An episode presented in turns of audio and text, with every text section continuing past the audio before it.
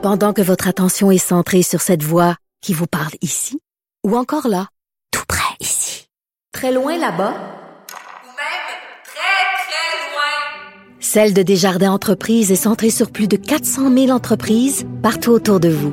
Depuis plus de 120 ans, nos équipes dédiées accompagnent les entrepreneurs d'ici à chaque étape pour qu'ils puissent rester centrés sur ce qui compte, la croissance de leur entreprise.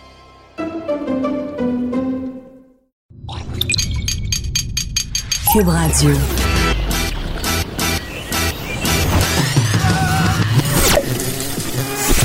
Pour elle, il n'y a jamais de mauvaise question. De 13 à 15. Les effronter. Avec Geneviève Peterson.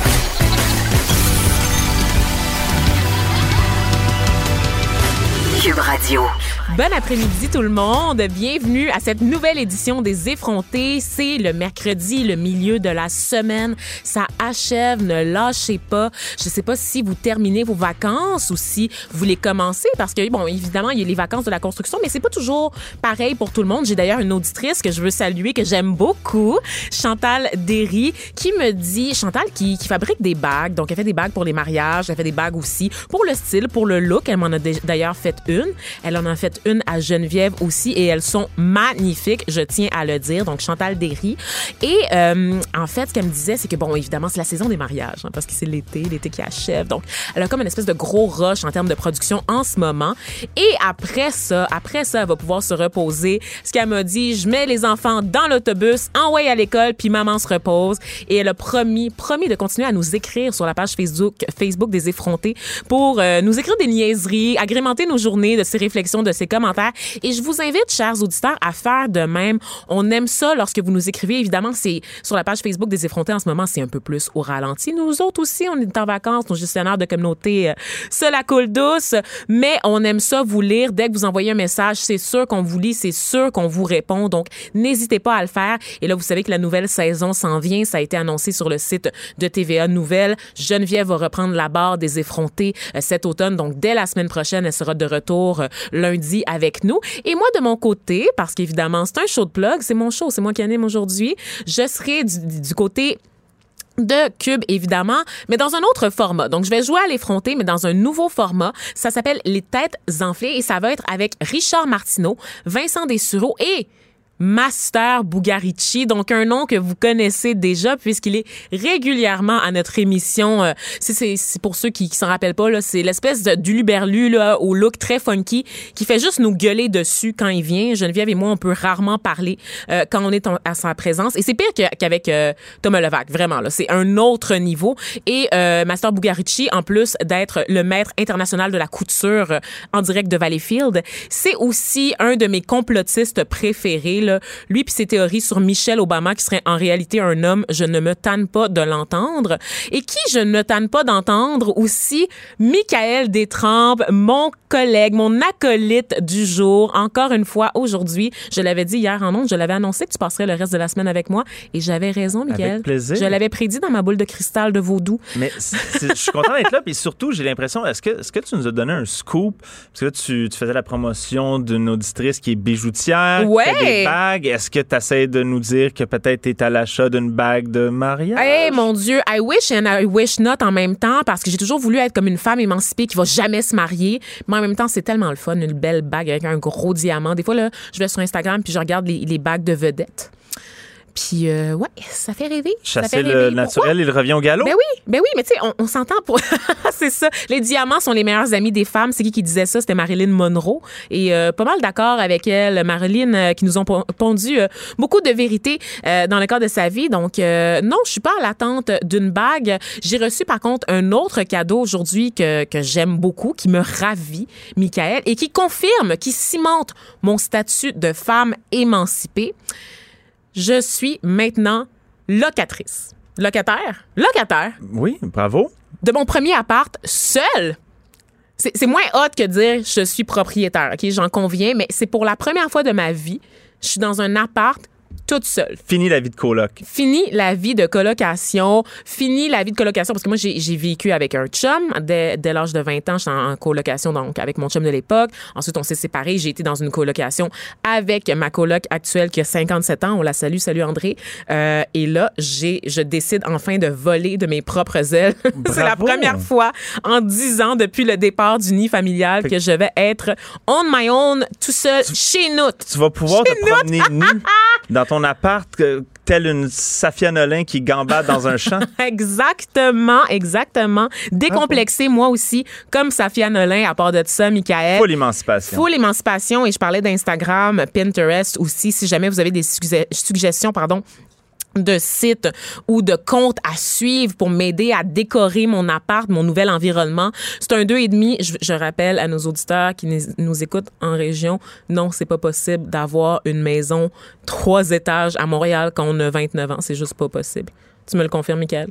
Euh, non, c'est possible. Je connais des gens qui ont ça. Évidemment, mais tu parles d'argent, Michael, avec ta marque. là. C'est sûr que tu connais là, des gens qui sont nés avec une cuillère d'argent dans la bouche, là, puis qui ont déjà au moins trois triplex à leur nom là, sur euh, le plateau Mont-Royal. Ben, si t'avais embarqué dans Pyramide, j'ai essayé de t'embarquer il y a cinq ans, tu serais millionnaire. C'était quoi? C'était avec les produits Arbonne, Mariquet ou Avon? Euh, on vendait des éteints cigarettes. Non, c'est pas vrai. OK, non. Non, j'ai pas fait de pyramide. Non, je pense pas que ça aurait marché. Tu sais, il y a des produits qui marchent mieux que d'autres. Étonnamment, les chandelles puis les Tupperware, ça marche quand même bien. Les, euh, les écrases cigarettes, y a-tu un mot pour ça? Euh, je sais pas, mais on salue nos éditeurs euh, membres de Herbalife.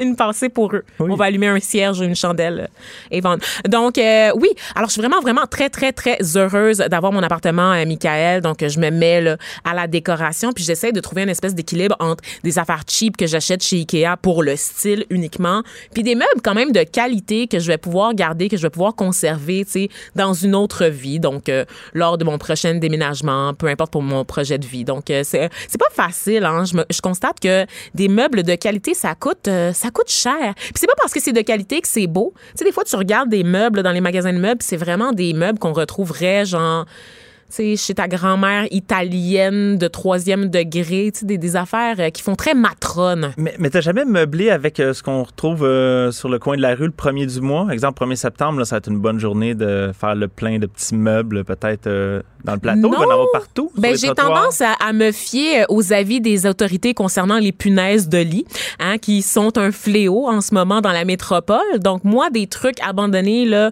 sur le bord de la rue, j'ai déjà habité dans Hochelaga. Puis, euh, ça arrivait souvent qu'on retrouve des matelas dehors. Puis, tu sais, bon, Hochelaga, c'est un, un milieu quand même ouvrier un peu pauvre. Ah, c'est un magasin de meubles à ciel ouvert à l'année longue. Tu, tu le sais, t'es passé par là aussi. Et euh, on retrouvait souvent comme une, une espèce de feuille mobile sur laquelle était, était écrit « Pas touche, punaise de lit ». Puis c'est comme, OK, mais c'est parce que le matelas est dans la rue. Tu sais, les punaises se déplacent. Fait que, tu sais, Ouais.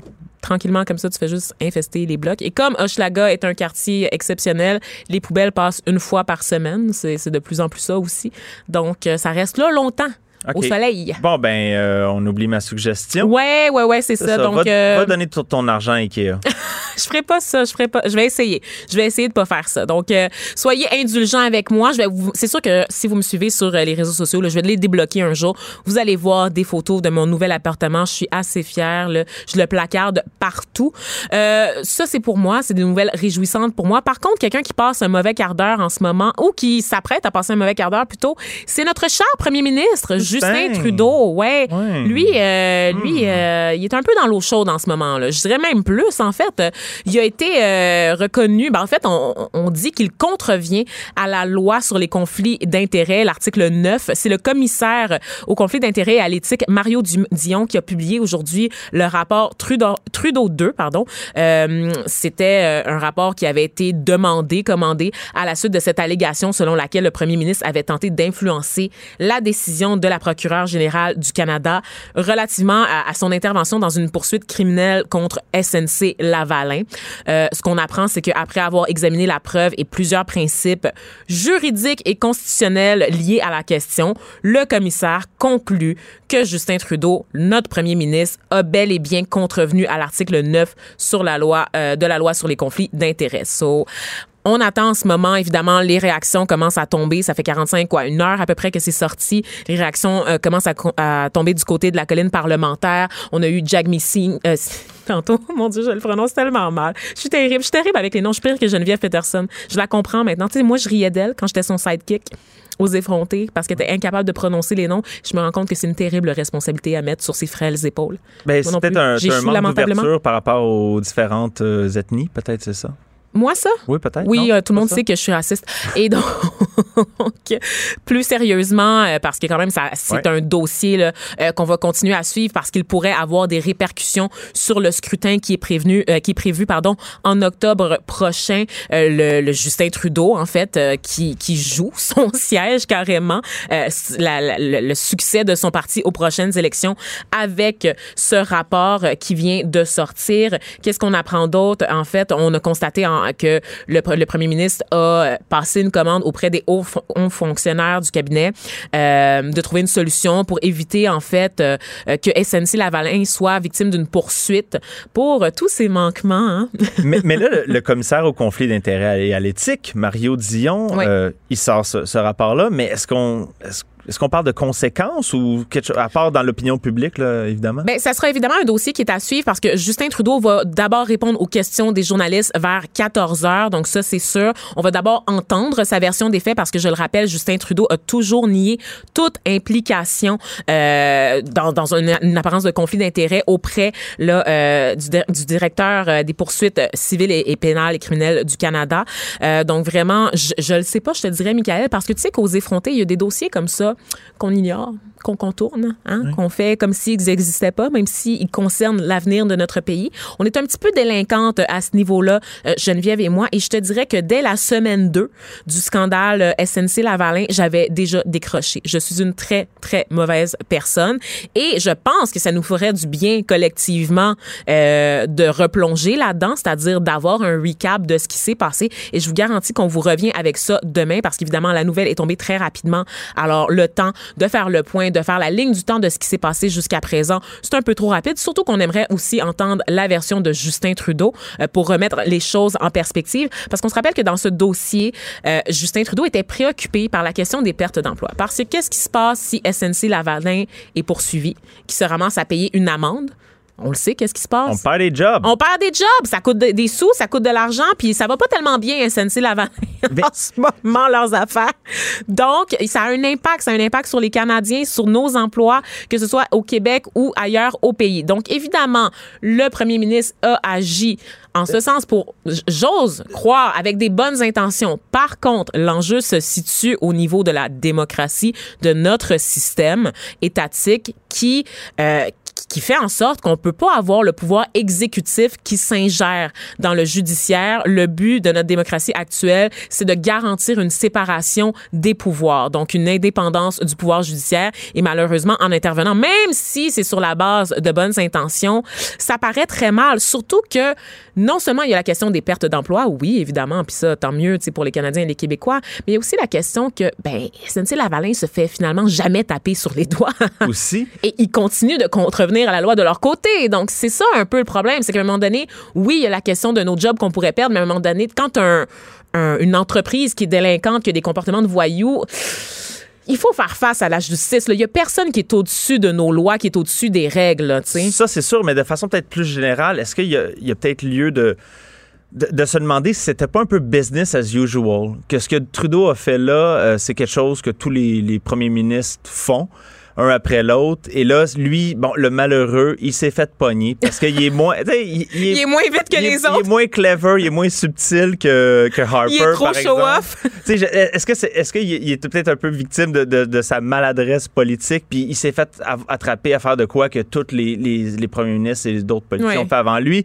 Mais bon, peu importe, il s'est fait attraper. Je pense que c'est important de l'adresser. Mais c'est pas sa première gaffe. Never forget la fois où il avait été là, sur le bateau de l'Agacan du Canada là, pour Noël avec ses enfants, puis ça avait juste aucun bon sens. Tu sais, voyons. Mais là, il- Puis il était comme, ah, c'est un ami de famille. Mais oui, mais c'est un ami qui reçoit des dons pour son organisation de charité à partir du gouvernement à travers l'ACDI puis les autres agences de développement international. Tu peux pas faire ça. Des fois, je, je- des fois, je pense que nos premiers ministres font vraiment des erreurs de bonne foi. Sérieusement, nos ministres, les politiciens, ce sont des personnes comme j'y crois Mais à un moment donné, Oui, mais puis Justin, je pense qu'il est aussi victime de, l'image un peu parfaite d'homme pur et bon enfant qui s'était donné. Donc là, quand il fait quelque chose de pas correct, c'est encore plus tentant d'y d'y taper ses doigts. Versus, comme je disais auparavant, Harper, qu'on connaissait comme un fin stratège qui était prêt à tout pour, euh, pour arriver à ses fins. Ben, si c'était arrivé sous, sous Harper, on aurait fait Ah ben, Harper fait du Harper. Mais là, Trudeau qui s'est tellement présenté. mais non, comme- Harper, fait pas ça. Il est raide comme la justice, lui, là. On se comprend. comprends-tu? Tu sais, mais là, je pense C'est les il- libéraux corrompus, là, la commission Montgomery. Tu sais, le, le scénario est trop bon. tu sais. On est tellement fixé, on fait tellement une fixation sur la, la corruption sou- supposée, alléguée et vérifiée des partis, des- du Parti libéral, que ce soit au fédéral et au provincial. Dans notre cas, au Québec, il faut dire que le trauma fait en sorte que les libéraux fédéraux sont coupables par association, tu sais, évidemment, euh, même si c'est pas les mêmes choses qu'on leur reproche au niveau des deux paliers, euh, qui fait en sorte que oui, je pense qu'on est un peu moins indulgent envers Justin Trudeau. Puis quand j'en parle autour de moi là, de SNC Lavalin, là, on va se le dire, il n'y a pas juste moi qui roule les yeux et qui fait Ah, encore cette affaire-là. Tu sais, monsieur, madame, tout le monde, on, on dit que ça pourrait coûter à Justin Trudeau ses élections. Monsieur, madame, tout le monde oublie vite. Monsieur, madame, tout le monde, ces grandes discussions-là, est-ce qu'on comprend réellement ce qui est en jeu? C'est la question que je me pose. On nous dit de nous indigner, mais est-ce qu'on est vraiment indigné? Quand on sait qu'il a probablement fait ça pour garantir des jobs? Là? Mais puis, puis aussi, euh, les dernières années, les dernières élections, que ce soit aux États-Unis, au Canada ou un peu partout euh, en- dans le reste du monde, euh, prévoir les résultats si d'avance, Ouais. ça sert plus à rien. C'est à peu près dans les dernières semaines qu'on le sait, puis souvent même le jour de l'élection. Mais tout va dépendre de la réaction des libéraux. Comme je le disais tout à l'heure, on surveille la réponse de Justin Trudeau qui va répondre aux questions des journalistes. Donc, euh, pour voir patiner Justin Trudeau, ça va être à 14 heures sur le, réseau LCN et sur euh, les autres marques de Québécois Média. Sinon, à 14 heures de notre côté, à Cube Radio, on va avoir Réal Fortin du Bloc québécois. Euh, il va nous parler de la situation, faire le point, parce qu'évidemment, ça fait énormément réagir les partis d'opposition là, à Ottawa. Donc, euh, je rappelle que Réal Fortin est député du Bloc québécois de Rivière-du-Nord. Donc, il sera avec nous dès 14 heures pour faire le point sur la situation.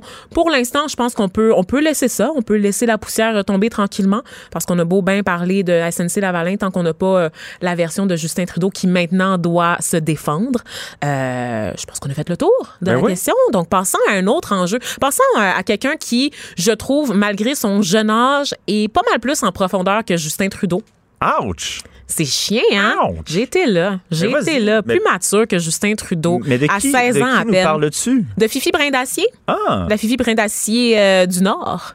Cette chère Greta Thunberg qui a largué les amarres, levé les voiles, mis le cap et tous les autres jeux de mots que vous voulez avec euh, les plaisirs nau- nautiques euh, vers New York parce qu'on se rappelle que Greta doit participer à une conférence de l'ONU sur les changements climatiques. Elle est attendue à New York et elle avait euh, décidé de pas utiliser un, transport qui était polluant, donc de respecter son propre engagement pour la défense du climat. Donc Greta euh, qui a largué les amarres ce matin. Ça sera un périple de deux semaines pour la jeune Suédoise.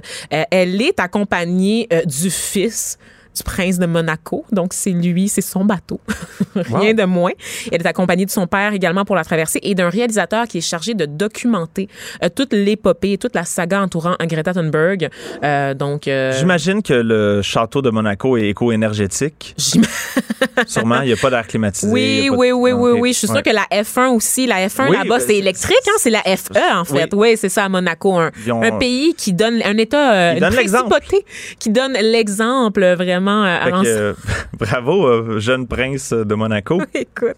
Son Non, ben. Greta, elle a le droit à ses contradictions. On peut-tu? On peut-tu oui. la laisser vivre? Non, mais quand même, Fais-tu a- partie de ceux qui bâchent Greta Thunberg? Non, non, mais non, moi, je suis impressionné quand même. euh, convaincre des milliers d'étudiants de secondaire de pas aller à l'école le vendredi, c'est impressionnant. Nommez-moi une figure politique en ce moment qui est capable de rallier des gens partout dans le monde. Et quand je dis des gens, des milliers des, dizaines de milliers de personnes partout sur la planète, par un, un mouvement porté par la jeunesse. Quelle figure en ce moment, à travers le monde, peut faire ça? Personne. Personne. Et les gens qui bâchent Greta Thunberg, moi, je, moi, je dis tout le temps que les gens qui la bâchent, en fait, ils sont fâchés parce que cette fille-là, du haut de ses 16 ans, les renvoie à leur propre médiocrité. Ils se rendent compte que cette fille-là va avoir plus d'impact sur l'humanité que eux en auront jamais. Et c'est ça qui est fâchant. Ben, c'est ça qui est frustrant pour eux. Je, pense, je, je suis d'accord avec toi là, par rapport à, à ces détracteurs qui sont peut-être un peu trop euh, Vieux, blancs et euh, ben, je pense qu'ils peuvent être de toutes les couleurs. Ah, OK. Mais euh, j'ai aimé une phrase que- que- qu'elle a dite euh, en, en entrevue, comme quoi on lui a demandé si elle, avait l'intention de rencontrer le président euh, Donald Trump. Lol. Et elle a dit Je ne peux rien dire qu'il n'a pas déjà entendu. Et ça, quand j'ai lu ça, ça m'a fait penser. Ben, ça résume un peu, je trouve, l'ensemble du, du débat sur l'environnement. Est-ce qu'il y a des choses qu'on n'a pas déjà entendues? Donc, je me dis, tu sais, moi, j'ai l'impression qu'on a affaire un peu aux avertissements sur des paquets de cigarettes. Le monde, le, nombre de fumeurs est assez stable maintenant. On a beau grossir les photos, on a beau euh, avoir des messages encore plus, euh, plus violents quasiment, et euh, ça change pas. Le nombre de fumeurs reste assez stable. Fait que j'ai l'impression des fois que ce message-là, euh, y a-tu de quoi qu'on n'a pas entendu? Y a-tu quelqu'un qui- qui est convaincable, disons? Ben, idéalement, le président des États-Unis le serait, euh, le serait, considérant que c'est un des plus gros pollueurs sur la planète. Mais justement, la quand- planète qu'on habite quand tous. Elle-même avoue que je, peux rien dire qui qui ok, qui sait pas déjà. Je- moi, je, je me dis, il y a, il y a- il y a- il y a certains fatalismes là-dedans. euh, euh, puis c'est ça un peu qui était peurant Je me dis, on, le sait tous. On le sait tous, mais en même temps, Donald Trump ne sera pas éternellement au pouvoir. Donc, il n'y a pas juste Justin Trudeau qui va rentrer en allée électorale, qui va rentrer euh, sous la barre des élections. Ça se passe aussi du côté des États-Unis bientôt. Euh, donc, on espère que si l'appel de Greta Thunberg ne se rend pas à Donald Trump, il pourra se rendre auprès de républicains modérés. Auprès des démocrates, on sait déjà que ça marche. Il n'y a, a rien à gagner là, du côté des démocrates. Mais peut-être que des républicains modérés qui, eux, vont vouloir se rallier à la position des démocrates peut-être que eux pourront entendre raison. Oui, ben, quoi qu'il faut avouer que le, le- le message de Greta est, est très aligné sur euh, la décroissance et tout ça. Je pense pas que ça rejoint beaucoup de démocrates, ça. Joe Biden? Ah non, des- Joe Biden. Ben oui, on a dit démocrate, mais on veut dire euh, des républicains. C'est ça que Ben, tu veux dire? ça joue- même, les, même les démocrates euh, qui, qui, qui sont, on va dire, pro-environnement, entre énormes guillemets, euh, comme je dis, je pense pas qu'on va tomber dans une logique de décroissance qu'on va commencer à fermer des industries et tout ça, même si les démocrates rentrent demain matin. Hum, Je comprends ça. Par contre, tu vois, quand j'étudiais en coopération internationale, j'avais des cours de développement durable et ce qu'on disait, en fait, c'est que on, on a tort de parler de développement durable parce que ça fait peur. Ça, beaucoup de gens n'ont pas nécessairement les outils pour le faire. Et Quand je dis gens, je parle des États notamment. Euh, on devrait parler de développement soutenable. Donc oui, la décroissance, oui, le développement. Je, je veux dire, il faut continuer à se développer. C'est pas, on pourra, on pourra pas arrêter ça du jour au lendemain. Ça, c'est clair. La décroissance est pas en harmonie avec le développement soutenable. Ça veut dire qu'il faut faire moins, il faut produire moins, il faut faire moins d'argent. Ouais. Je pense qu'on est possible, c'est possible de faire un développement responsable et soutenable, Bon, ben, allons-y. tout en ayant des mesures de décroissance, tout en ayant plutôt la décroissance, c'est sûr que c'est pas une solution non plus. On s'entend là dans le monde actuel dans lequel on vit. Par contre, des politiques pour taxer les grandes, les entreprises qui polluent beaucoup, des mesures pour replanter des arbres, des mesures, tu sais, des mesures pour compenser. Ce qu'on fait, ça c'est possible encore, puis ça peut faire une différence. Malheureusement, euh, les grandes entreprises ont aussi des mesures comme changer de pays puis aller dans une place où il n'y a pas ces lois-là. Puis j'ai hâte de voir le voyage de Greta en Chine. J'ai très hâte de l'entendre parler au gouvernement chinois pour leur expliquer comment il pollue trop la planète. Ça va être euh, vraiment Tu sais qui j'aimerais en fait que Greta s'entretienne avec toi. Laisse faire Trump. Essaie de, de convaincre Michael Détrempe qu'on on va pas tous mourir. Mais non, mais je, je recycle, je fais mon compost, puis euh, puis je fais du Bixi, je fais ma part. OK? Est-ce que tu fais pression sur ton député pour que lui fasse pression sur son chef de parti, pour que lui fasse pression sur le parti au pouvoir, pour qu'il y ait des vrais politiques? Parce que on le dit tout le temps. Mais moi, je le dis tout le temps. Parce que je trouve qu'il y, a- il y a un gros mouvement en ce moment là, de culpabilisation des utilisateurs. Exactement. Ça, on est d'accord là-dessus, là, qui fait en sorte que, man, si t'es zéro déchet, tu vas sauver la planète. C'est Oh, un petit peu ah, plus compliqué. C'est facile quand tu vis sur le plateau de dire C'est Ah, ben là, je- moi, je, je vis sans voiture. Je Ben vais dans une petite épicerie en vrac euh, avec mes petits pots maçons. C'est bien cute, C'est ça. mais, mais bon, c'est Tu pas, pas nourrir, euh, tu peux pas nourrir une famille de quatre enfants avec des petits pots maçons. Puis le jour qu'il faut que tu répares ta- ton immeuble dans lequel tu vis, ben t'es bien content qu'il y quelqu'un avec un gros pick-up arrives avec du stock dedans pour réparer Exactement. ta, maison. Et je trouve que c'est une façon pour les gouvernements beaucoup de se dédouaner des responsabilités qu'ils ont, eux, par rapport aux géants de l'industrie. Donc, arrêtez de donner des nananes aux industries. Là, à un moment donné, là, oui, ils vont partir, ils vont partir ailleurs, mais ils pourront pas partir ailleurs éternellement. Parce qu'on le voit, par exemple, en Chine, tu parlais de délocalisation, du fait que les entreprises s'en vont. On l'a vu en Chine, quand les, les entreprises sont parties là, dans les années 80-90 en Chine, sont allées polluer là-bas. Et là, qu'est-ce qui se passe? Les Chinois, ils ont commencé à avoir plus d'argent. On a assisté à la création d'une classe moyenne en Chine. Qu'est-ce qu'elle veut, la classe moyenne? Elle veut de l'air pur. Elle veut des jardins pour ses enfants.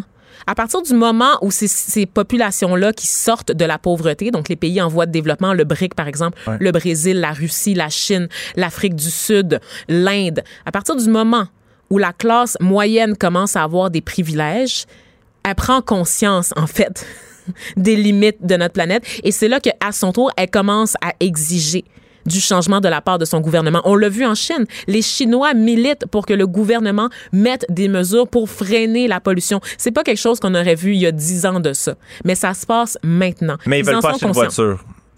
Comment ils veulent pas acheter de voiture? Non, mais c'est ça. Ils veulent, ils veulent aussi des voitures. Oui, mais il y a des mesures en Chine là, pour euh, au moins limiter l'impact de la pollution là, des automobiles. là. tu le sais, là, certaines journées, les plaques d'immatriculation, il y a des, des autos qui peuvent circuler tel jour, d'autres pas de jour. On, on encourage, on encourage beaucoup aussi l'utilisation euh, des vélos. Et comme leur transport en commun est tellement plus développé que le nôtre, hein, ben, il y a des vraies solutions concrètes pour euh, garantir au moins que la responsabilité soit partagée, oui, mais moindre, l'impact soit moindre sur l'environnement. Bon, ben, Es-tu d'accord Ils déménagent en Chine, ils vont partir de la Chine, ils vont aller dans un autre pays plus pauvre. En ce moment, c'est en Éthiopie que ça se passe, soit dit en passant. YOLO, ça se passe en Afrique. À un moment donné, les pays africains vont se tanner. Puis à un moment donné, ben, les entreprises, ils auront nulle part où aller. Fait qu'ils vont juste devoir s'habituer. Ils vont juste devoir respecter les mesures mises en place par les gouvernements. Mais on peut tout de suite commencer à monter le ton tranquillement. Oh, facile de même. Facile de même. Bon, Facile ben, même. euh, Il manque juste un peu de volonté. Vanessa pour pro- prochaine première ministre. Ouais, tasse-toi, Justin, je suis là. Je vais prendre ta place. Ah non, je veux pas être à la tête du Parti libéral YAC. je l'ai dit comme ça.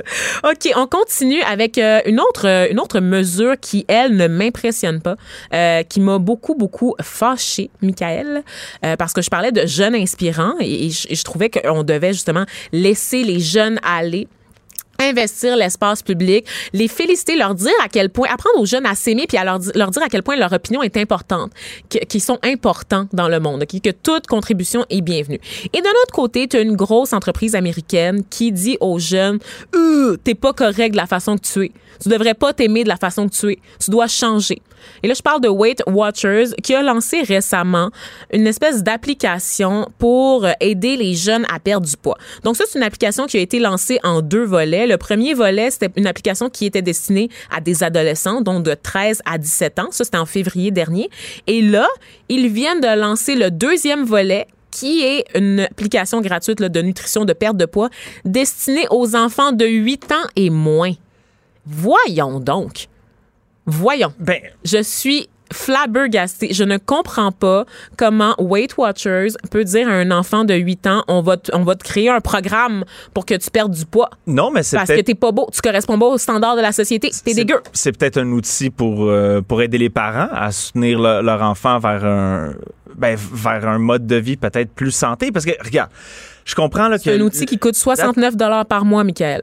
OK. Ils peuvent aller voir un diététiste ou peu. Exactement, des sont ressources médicales formées pour donner des conseils. Moi, je dis que ça peut être au début, parce que, regarde, on s'entend que le fait qu'on confonde image corporelle puis santé, c'est problématique. Voilà. Mais, mais, or, si les, enjeux, liés à l'image corporelle puis l'acceptation de soi, il y a bien des attitudes sociales toxiques là-dedans, il y a des standards de beauté réalistes, on s'entend là-dessus. C'est une raison pour foutre toutes les préoccupations de santé aux poubelles. Exemple, il y a une 20-30 ans, ça n'existait pas le diabète de type 2 chez les enfants. Puis là, il y a une explosion de ça. Absolument. Tous les experts de la santé publique, notamment de l'Institut national de santé publique ici, vont te dire qu'un des, des plus grands mots, euh, parmi les plus grands mots qui guettent euh, la population du 21e siècle, c'est l'obésité, particulièrement l'obésité infantile. On n'a jamais eu des enfants aussi gros que ça. On est d'accord. Mais qu'est-ce qui explique ça? La sédentarité, l'accès à des, des aliments ultra transformés, donc, des, choses comme ça qui sont qu'on peut régler avec l'éducation, pas avec le fait d'humilier une personne. En, quoi l'application humilie l'application a dit aux, gens, ça c'est de la bouffe que tu devrais man- tu peux manger comme tu veux, exemple légumes et, compagnie. Ça c'est de la bouffe avec laquelle tu dois être modéré. Ça c'est de la bouffe que tu dois vraiment réserver pour des, euh, des occasions spéciales.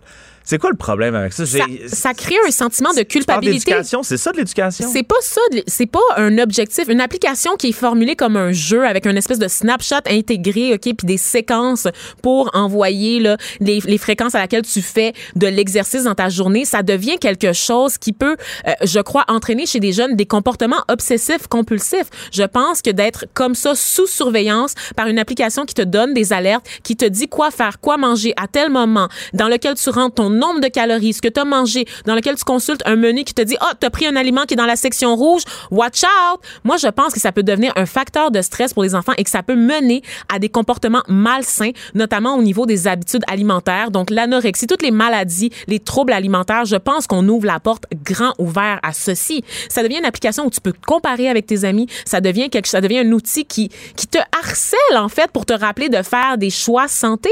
Moi, moi je trouve ça beaucoup trop intense. L'éducation doit oui, je suis d'accord, c'est une question C'est d'éducation. mieux d'avoir aucun rappel de faire des choix santé. C'est- c'est- Mais ça devrait se faire de manière organique. Le rappel de sortir dehors, de dépenser l'énergie. La sédentarité, c'est le principal problème quand il est question. Le problème, c'est peut-être que les parents aussi ont besoin d'être Absolument. éduqués. Absolument. Ah, ça, je suis d'accord avec toi. Ça, je suis d'accord. Mais de faire porter le poids de l'obésité à l'enfant par le biais, par l'entremise d'une application qui va lui dire quoi manger à quel moment et qui va lui envoyer un signal lorsqu'il a consommé un aliment qu'il fallait pas consommer, je trouve ça inacceptable. Et c'est, le fait que c'est vraiment une question de business. Pourquoi? Parce qu'en ce moment, il y a un gros mouvement d'acceptation de soi. D'ailleurs, on va en parler tout à l'heure en référence au clip de Safia Nolin que vous avez certainement vu passer. Il y a ce gros mouvement-là. Qu'est-ce qui se passe? Qu'est-ce que ça en- entraîne?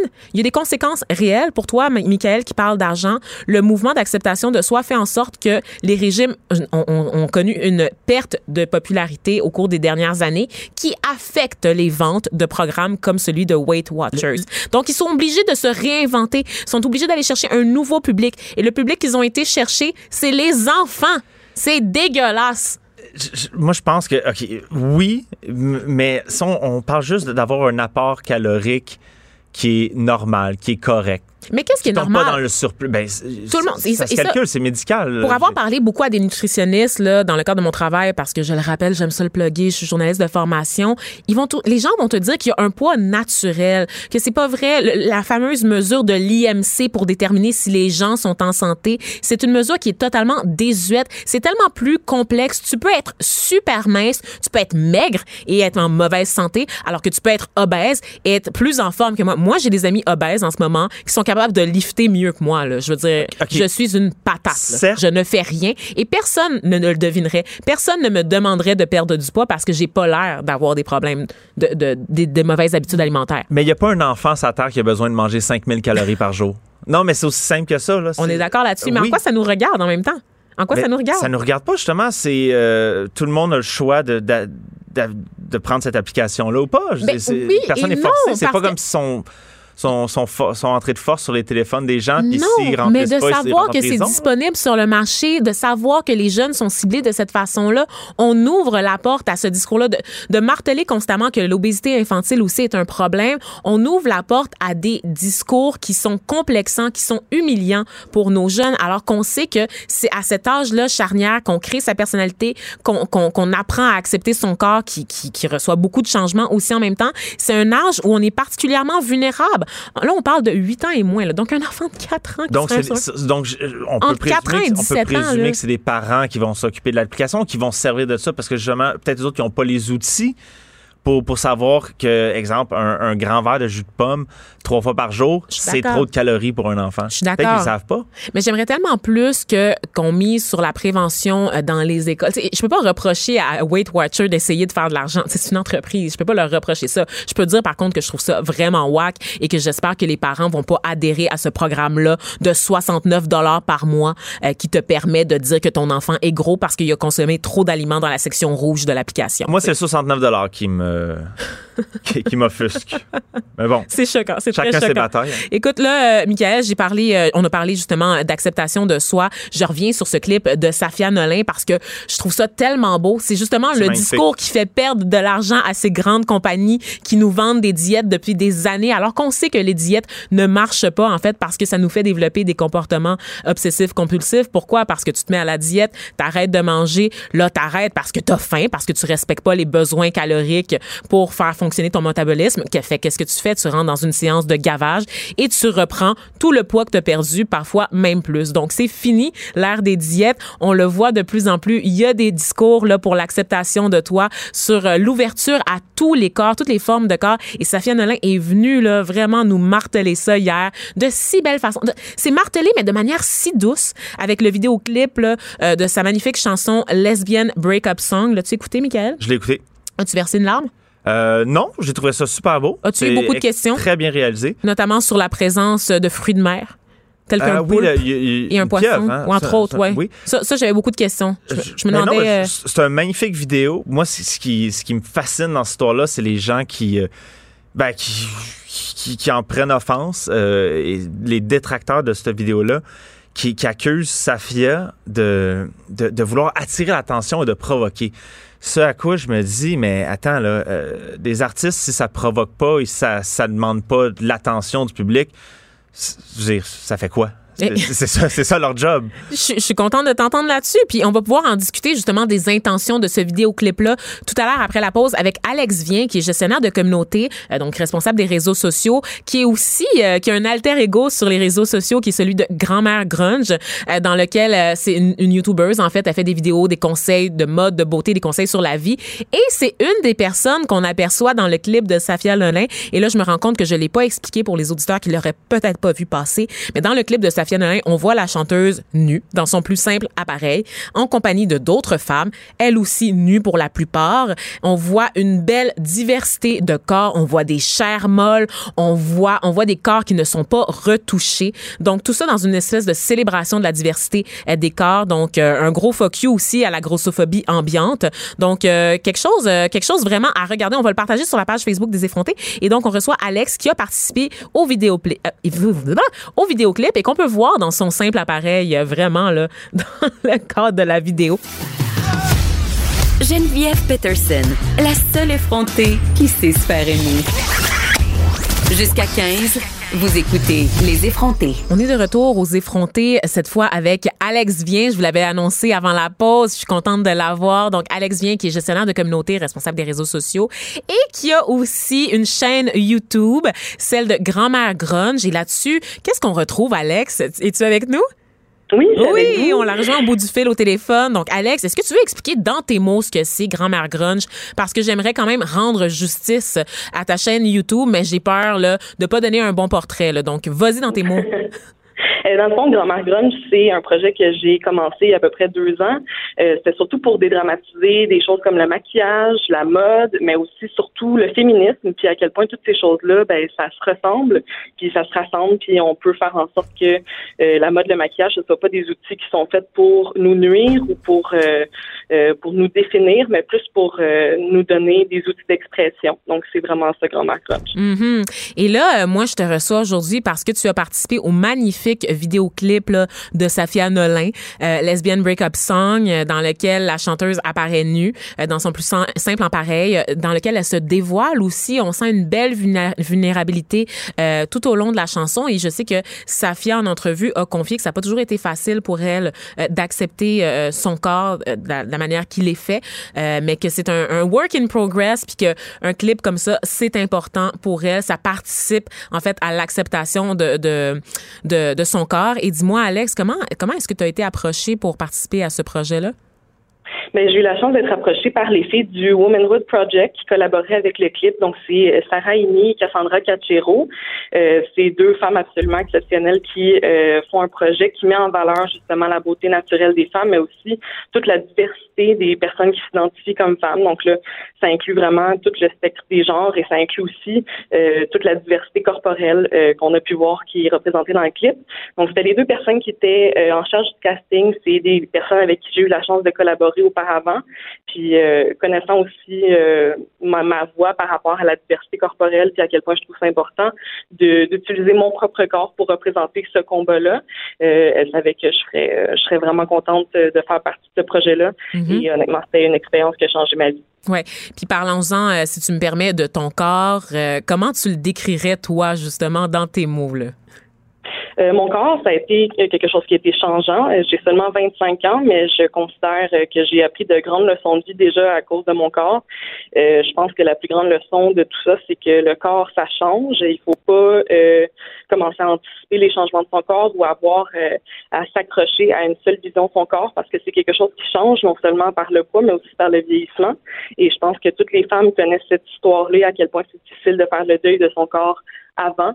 Je pense que c'est vraiment comme ça que je vois mon corps. C'est un c'est vraiment comme un vaisseau qui a, qui a changé avec le temps, avec le stress, avec la médicamentation, avec euh, avec les peines, avec les joies. Donc c'est vraiment quelque chose qui pour moi représente à quel point notre expérience humaine est changeante, puis ça se reflète toujours par le corps. Mhm.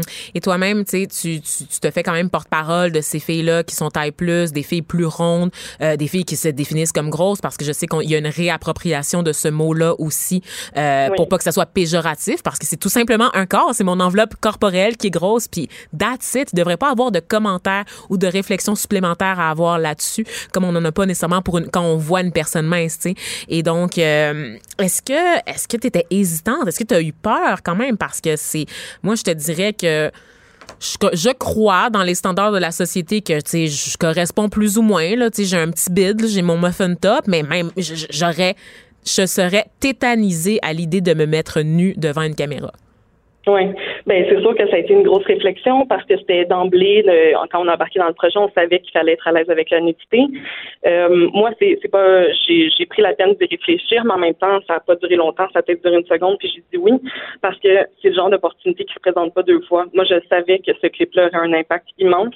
On le voit déjà depuis moins de 24 heures. Honnêtement, c'est c'est fou les réactions qu'il y a eu par rapport à ça, euh, autant positives que négatives. Mais évidemment. Mais moi, l'importance que c'est que je trouvais qu'il euh, qui qui on- ce que je trouvais important de participer à ce clip-là, dans le fond, c'était vraiment que, honnêtement, moi, je suis tannée de pas me voir représenter. Je suis tannée de voir personne qui a le type de corps que j'ai, euh, qui est capable d'assumer ses courbes, qui est capable d'assumer ses plis.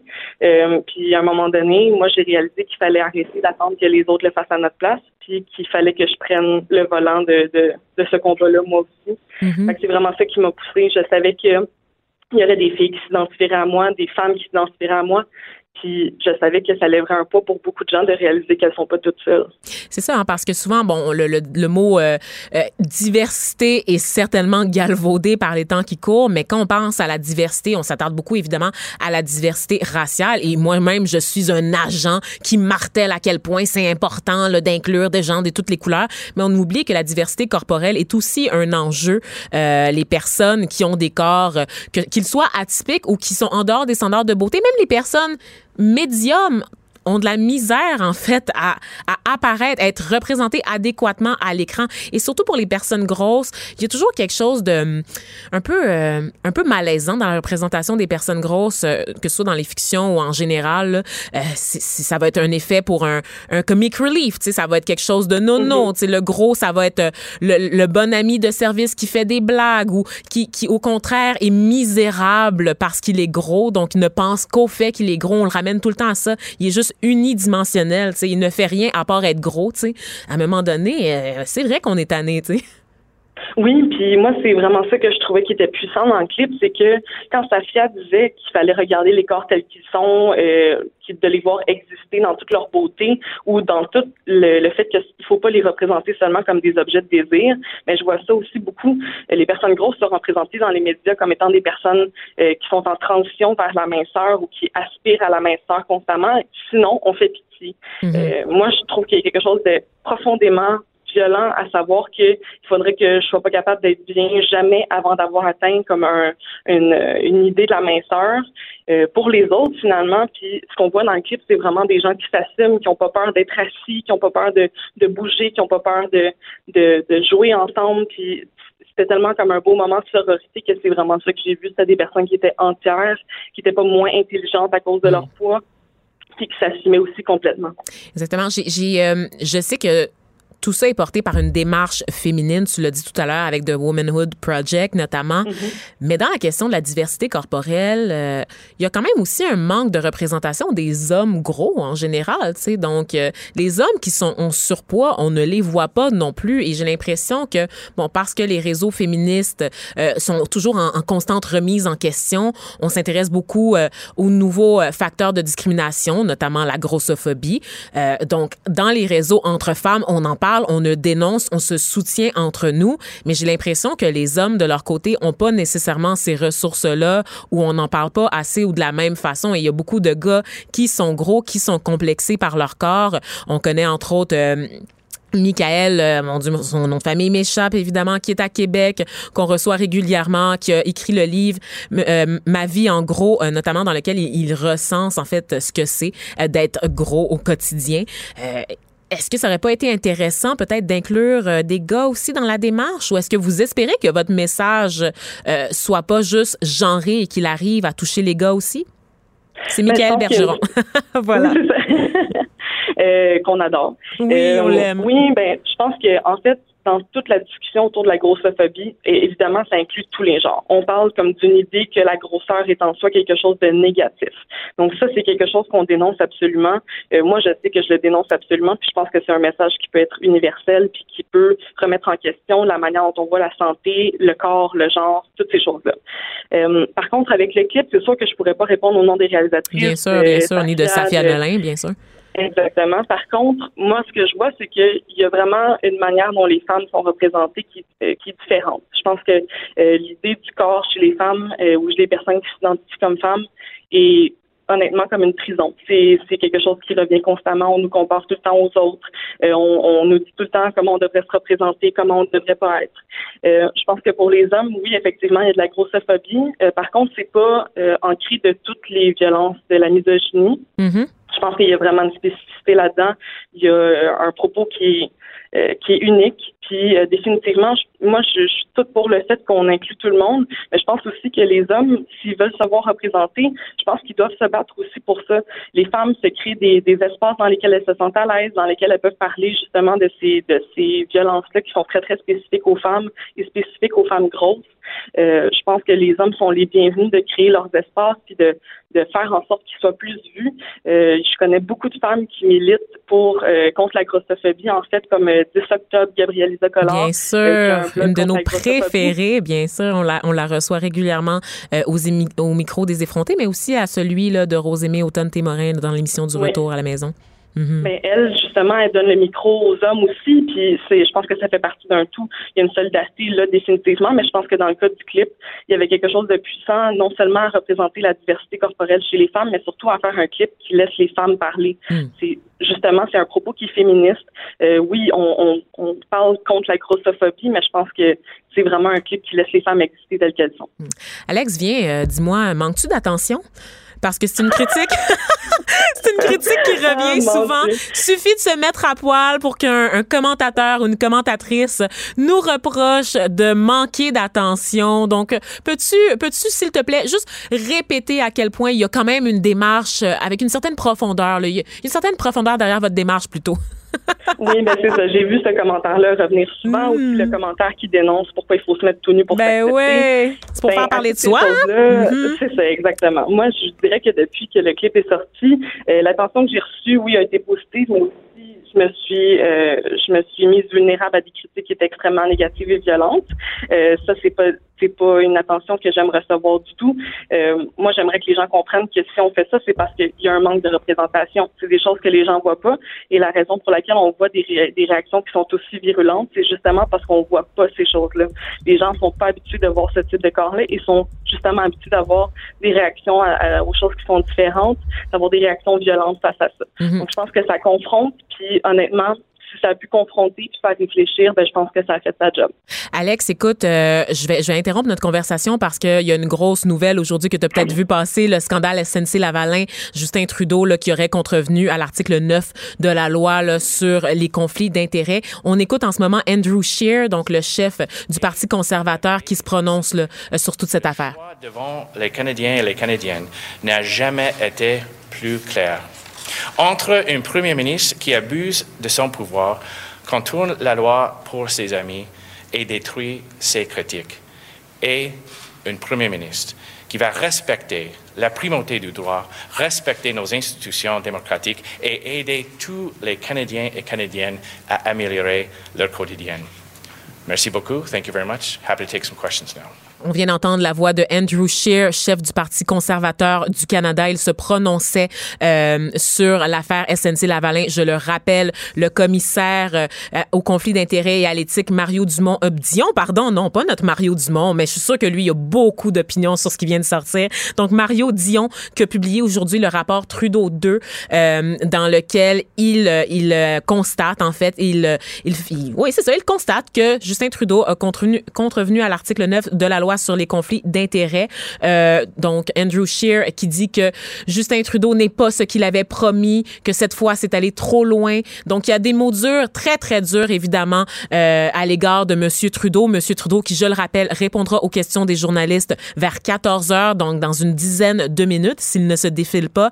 Et nous, de notre côté, à Cube Radio, on aura aussi, à partir vers 14 heures ish, je vous dirais, on aura un député, donc, du Bloc québécois pour faire le point sur la question également. Donc, un gros dossier qu'on continue de surveiller pour vous là, cet après-midi. Alex? Oui. Merci d'être resté en onde avec nous. Donc, grosse affaire là, du côté euh, d'Ottawa. As-tu remarqué mon jeu de mots, grosse affaire? J'ai fait exprès. Bien joué. Je suis tout en finesse et en subtilité, comme bien des chroniqueurs d'ailleurs. Euh, non, mais plus sérieusement. Euh, par rapport euh, au- aussi aux commentaires, justement, les, les commentaires négatifs là, que tu as reçus, que tu as vu passer, là, est-ce que. J'imagine qu'il y avait rien, rien de bien nouveau? Euh, non, c'est ça qui est étonnant, en fait, c'est que je pense que la réaction euh, à des femmes qui s'assument ou qui font quelque chose de différent ou qui essaient d'amener des conversations qui sont plus difficiles à avoir, je pense que c'est toujours la même. Euh, on, on dénigre les gens par rapport à leur physique, par rapport à leur capacité intellectuelle. C'est quelque chose qui revient constamment. Euh, moi, c'est sûr, étant gestionnaire de communauté, ben, j'en ai vu malgré moi des commentaires. Oh Donc, non. euh, Dans le cadre de ton ça. travail, tu as vu des gens réagir aux vidéoclips auxquels Oui, tu as participé. Ah, Jesus.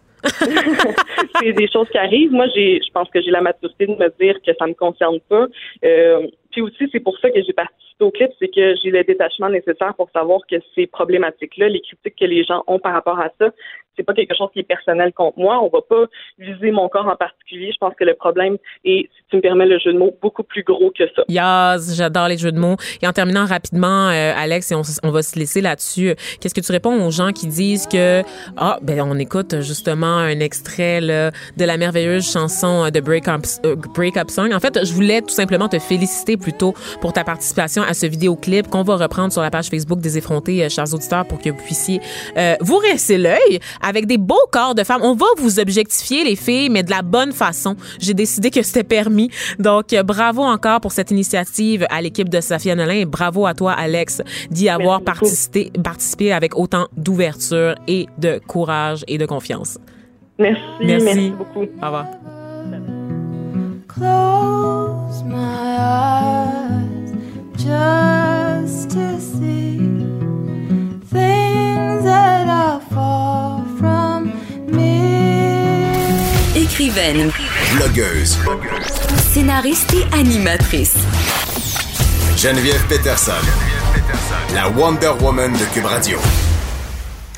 On retrouve euh, Réal Fortin, qui est député du Bloc québécois pour la circonscription de Rivière-du-Nord à la Chambre des communes au Canada. Pourquoi? Pour faire le point sur ce rapport-là du commissaire au conflit d'intérêts et à l'éthique, Mario Dion, euh, qui dit que Justin Trudeau a contrevenu à l'article 9 de la loi sur les conflits d'intérêts. Je vous rappelle qu'il y a quelques minutes de ça, on entendait le chef du Parti conservateur, Andrew Scheer, demander à ce que Justin Trudeau soit défait, donc inviter ses troupes à montrer la porte à Justin Trudeau, le premier ministre actuel, dans le cadre du scrutin qui aura lieu au mois d'octobre prochain. Donc, évidemment, euh, une, un rapport euh, qui a eu l'effet d'une bombe, qui fait énormément réagir les partis d'opposition et tranquillement la population. J'en profite aussi pour vous rappeler que Justin Trudeau répondra aux questions des journalistes vers 14 heures, donc probablement dans quelques minutes s'il n'y a pas de retard. On a pu entendre plus tôt cet après-midi aussi Jagmeet Singh qui était en direct de Victoria pour commander la pour commenter l'affaire, pardon.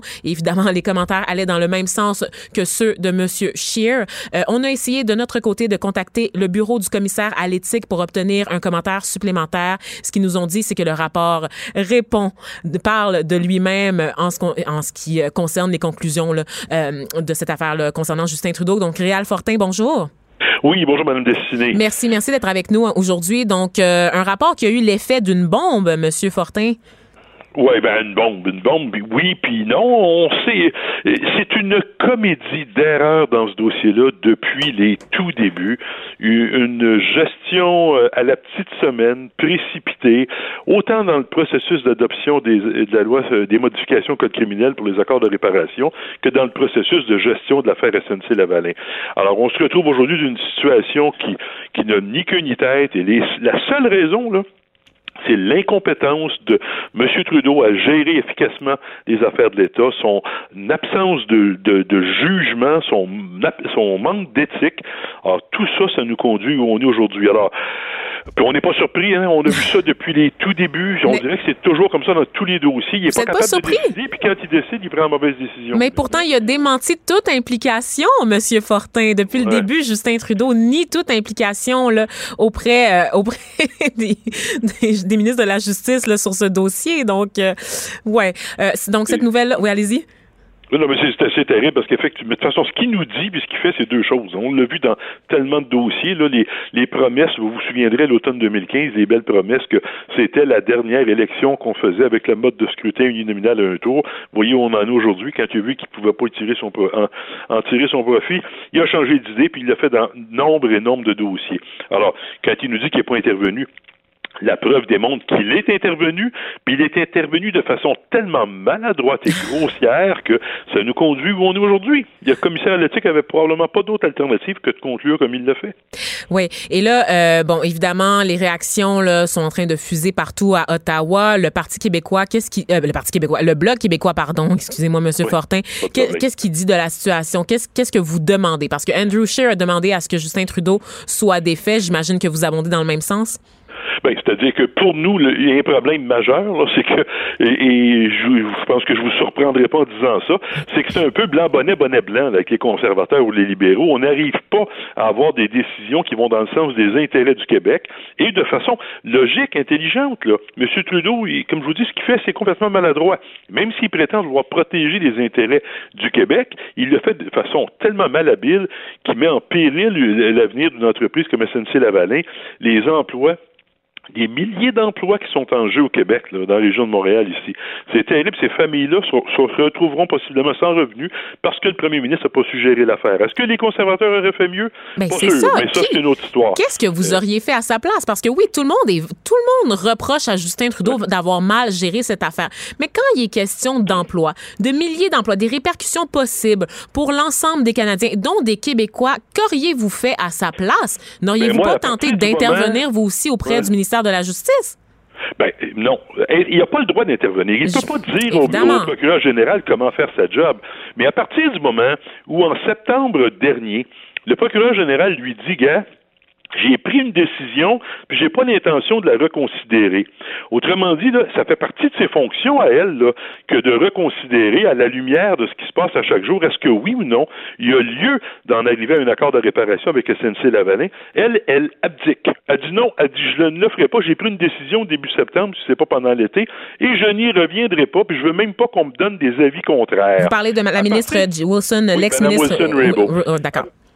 À partir du moment où elle dit ça, là, M. Trudeau, c'est pas compliqué, là, qu'il y en a un autre procureur général. hein, Parce que c'est la job du procureur général que d'évaluer la situation et de prendre une décision. Le premier ministre n'a pas le droit de dicter la décision ou de tenter d'influencer le procureur général. Mais s'il y a un procureur général qui dit, moi, là, je la ferai pas, ma job, ben, ta job comme premier ministre, là, c'est change le procureur général. Fait que présentement, ce qu'on reproche à Justin Trudeau, c'est de ne pas avoir montré la porte plutôt à Jody Wilson-Raybould. Pas- euh, non, la question n'est pas de montrer la porte, mais que si Mme Wilson-Raybould ne voulait pas exercer sa discrétion ou ne voulait pas euh, euh, évaluer l'opportunité de le faire ou de ne pas le faire, il devait intervenir à ce moment-là. Et ça apparaît, là, paragraphe 265 dans le rapport du commissaire à l'éthique que je suis en train de lire. Vous me Moi aussi, en train de le feuilleter. Je suis encore à l'introduction. page 45. Il nous dit la preuve a démontré que la procureure générale était d'avis qu'elle avait mené son examen, pris sa décision puis elle voulait pas revenir là-dessus. Toutefois, M. Trudeau et les membres du personnel étaient plutôt d'avis qu'elle pouvait être modifiée, cette décision. Ça, c'est 17 septembre 2018. S'il se rend compte le 17 septembre 2018 que la procureure générale ne veut pas exercer sa discrétion, pourquoi, au lieu de continuer, là, de tourner autour puis d'essayer de faire des pressions par la porte d'en arrière, par l'intermédiaire, pourquoi il ne prend pas la seule décision qu'il pouvait prendre à ce moment-là, puis de dire, gars, moi, je veux pas te dire quelle décision prendre, mais si tu veux même pas euh, examiner la situation, tu ne fais pas ta job de procureur général et je vais en nommer un autre. C'est ça qu'il aurait dû faire. À mon avis, c'est ça qu'il aurait dû faire. Mais est-ce qu'on peut dire quand même que Justin Trudeau, à ce moment-là, n'était pas animé par des mauvaises intentions? Bon, ben là, ses intentions, là, M. Trudeau, sont assez difficiles à, à- à- à déterminer. Là, je vais le laisser s'expliquer par lui-même. Là. Euh, encore une fois, quand il nous fait des promesses, il, puis il dit que, regardez, à l'automne 2015, il signe l'accord de Paris. En 2016, il reçoit une médaille pour euh, euh, les- son aide à l'industrie pétrolière. Puis en 2019, on se retrouve, vous et moi, propriétaires des pépines. Fait que, Là, vous dénoncez il son bilan. Je suis bien d'accord avec vous. On peut questionner son bilan, mais sur cette affaire précisément, qu'est-ce qu'on peut lui reprocher? Tu sais, je veux dire, à un moment donné. pas avoir pris la décision qu'il devait prendre. Il a été conduit par des conflits internes du Parti libéral, là. Oui. Parce que ça, on se le cachera pas, là. Ça n'a pas été soulevé, mais c'est ça qu'il y a en dessous de la roche, là. Chicane au Parti libéral entre le premier ministre, chef du parti, et sa procureure générale, Mme Wilson-Raybould. Et aussi Jane Philpott qui a claqué la porte Ben, et qui s'est ralliée. Oui, c'est ça. ben voilà, oui. voilà. Alors, il y a un problème de gestion interne au Parti libéral et il n'y a pas de leadership, il n'y a pas de chef dans ce parti-là qui est capable de mettre le pied à terre et de dire voici c'est quoi la décision, puis c'est comme ça qu'on va faire. À la place, il tourne autour du pot, il essaye de façon détournée d'influencer les gens alors qu'il n'est pas censé le faire. Puis on se retrouve avec des situations mais catastrophiques pour l'ensemble du Canada et pour le Québec. Hmm. Permettez-moi quand même d'insister parce qu'en ce moment, j'ai l'impression que Jody Wilson-Raybould s'en tire quand même plutôt bien. Là, on la présente comme la femme forte du Parti libéral qui a su, ben maintenant qu'elle est indépendante évidemment, mais qui a, oui, ouais. c'est ça, qui a su tenir tête au grand méchant Justin Trudeau. Mais dans les faits, son refus, son obstination à ne pas s'intéresser au cas de SNC Lavalin, c'est quand même une faute sur sa part aussi. Exactement. La vraie victime, là, c'est l'ensemble des gens là, qui, qui, qui, qui dépendent des activités économiques de SNC-Lavalin. Parce que entre eux, là, Trudeau, Wilson Raybould, c'est une chicane, une guerre de coq, là. C'est ce que c'est qui aurait raison sur l'autre? Les nouvelles ont sorti que le père de Jody Wilson-Raybould avait déjà dit au père de Justin Trudeau, ma fille sera premier ministre un jour. Puis, alors, tu sais, je suis, qu'est-ce Bon, bon, bon. La romance des petites chicanes, OK. Mais manifestement, il y a une chicane à l'interne, il y a une crise de leadership au Parti libéral, et cette crise-là, elle, elle existe depuis les tout débuts du mandat de Justin Trudeau, depuis 2015, et on en paye le prix année après année, puis c'est un autre bel exemple de situation où le manque de leadership de M. Trudeau a des conséquences dramatiques pour l'ensemble des gens au Québec et au Canada. Pensez-vous sérieusement que toute cette histoire, parce qu'évidemment, les gens s'indignent beaucoup sur la colline parlementaire, les journalistes mitraillent le Parti libéral de, de questions. En ce moment, je regardais, il y avait Jody Wilson-Raybould qui était justement pourchassée par des journalistes pour répondre aux questions. Mais croyez-vous que l'impact va se faire sentir au niveau de la population? Croyez-vous vraiment que la population canadienne va montrer la porte à Justin Trudeau lors du prochain scrutin? Écoutez, c'est une excellente question, mais j'ai pas la réponse. Euh, quand on regarde les sondages, là, les conservateurs et les libéraux s'échangent la, Ben, la tête, là. Sont, euh, moi, je pense que ce qui se dessine à l'horizon, c'est un gouvernement minoritaire. Sera-t-il libéral ou conservateur? Je le sais pas. Ce que j'espère, c'est qu'au Québec, on va se donner la balance du pouvoir. On va se donner des députés du Bloc québécois qui vont être en mesure, quel que soit le gouvernement, de l'influencer de façon favorable pour que les intérêts du Québec soient mieux protégés, tant et aussi longtemps que le Québec ne sera pas indépendant, qu'on décidera pas par nous-mêmes de ce qui se passe chez nous sur notre territoire. Il faut s'assurer qu'Ottawa ne vient pas euh, jouer dans, dans, dans, dans notre cours. Et là, vous êtes persuadé, Monsieur euh, Fortin, que cette crise-là pourrait aider le Bloc québécois à gagner plus de sièges au Québec. Oh, non. Vraiment? Non, Non, non, Ah, non, je pense, wow, je pense qu'on en tire personne. Réaliste et pragmatique. Ah non, non, mais écoutez, c'est un fait. Il n'y a, aucun bénéfice à tirer d'une affaire de même. Là, euh, quant à moi, il n'y a que du négatif. Mais sur l'ensemble, vous me demandez qu'est-ce qui va se passer à l'automne. Moi, je pense que euh, on aura un gouvernement minoritaire, sera-t-il libéral ou conservateur, je ne le sais pas. Je pense que ça sera pas mieux dans un cas ou dans l'autre. Euh, les conservateurs dans l'affaire SNC, c'est pas compliqué. Là. Pour eux autres, SNC, là, c'est une entreprise de Montréal. Là. On l'appelle ça sa place publique. Ben. Je sais pas ce qu'il aurait dit si ça avait été une entreprise de Toronto. Si le siège de avait été à Toronto, là, imaginez un peu que les milliers d'emplois sont à Toronto. Pas sûr, moi, que les conservateurs auraient tenu le même discours. Ah, vous croyez, vous croyez qu'il y a une espèce de Québec bashing à travers ça quand même qui se manifeste? Ouais, euh, encore une fois, là, je veux pas faire de, de, de, de drame. de Ah, romance vous avez ouvert la porte, là. Fortin. Vous Oui, avez ouvert la ouvert, porte. puis- mais, mais je le pense. Je pense vraiment que les- la position des conservateurs est dictée en bonne partie parce que les conséquences négatives de cette affaire-là sont supportées par le Québec. Si c'était des conséquences négatives à être supportées à Toronto, je pense que la position des conservateurs serait différente. Hmm. Ça, c'est ce que je pense. Maintenant, euh, on verra ce qu'ils vont nous dire, mais c'est ce qu'ils nous disent depuis le début, c'est ça. Là. Oui. Écoutez, SNC, là, pas d'accord de réparation, hein, ouais, puis on va mettre ça. en- Ils, nous disent pas qu'ils veulent les mettre en faillite, mais ça revient à peu près à ça. SNC nous explique que les conséquences dramatiques, c'est des milliards qui sont perdus là jusqu'à maintenant et qui vont se perdre encore, et c'est des, des conséquences sur les emplois des familles du Québec dont la source de revenus dépend de ces emplois-là, de la santé financière, de la viabilité, disons, de SNC-Lavalin. Et on- n'en tient absolument pas compte. À part le Bloc québécois, il n'y a personne qui a soulevé ça. M. Trudeau, avec son adresse euh, euh, phénoménale, qui est venu, qui lui a tenté de dire je vais sauver le Québec, mais il s'y est pris. Je disais au début en entrevue là-dedans qu'il était comme un apprenti sorcier, puis c'est exactement ça qu'il fait, là. Il va de catastrophe en catastrophe, puis aujourd'hui, ben, ça culmine dans cette affaire-là. là. En terminant, Monsieur Fortin, parce que je vous ai bout du fil, je peux pas m'empêcher de vous demander est-ce que le Parti québécois est prêt pour les prochaines élections? Je le sais pas, mais le Bloc québécois, oui, par exemple. En toute franchise, encore une fois. Oui, je peux vous dire que le Bloc québécois. Oh mon Dieu, oui, j'ai encore dit Parti Oui. québécois, hein, vraiment, Oui, oui. C'est plus Euh, fort que oui. moi, c'est plus fort que moi. Ben Mais non, le Bloc grave. québécois, ben non, je suis désolée. Mais effectivement, on est prêt. On a, moi, je suis vraiment fier de mon parti, fier de mon chef. Euh, je sais pas si vous l'aimez. Moi, je l'aime en maudit. Je peux vous dire qu'on est content. On est tous euh, mobilisés, enthousiastes avec Yves-François Blanchet.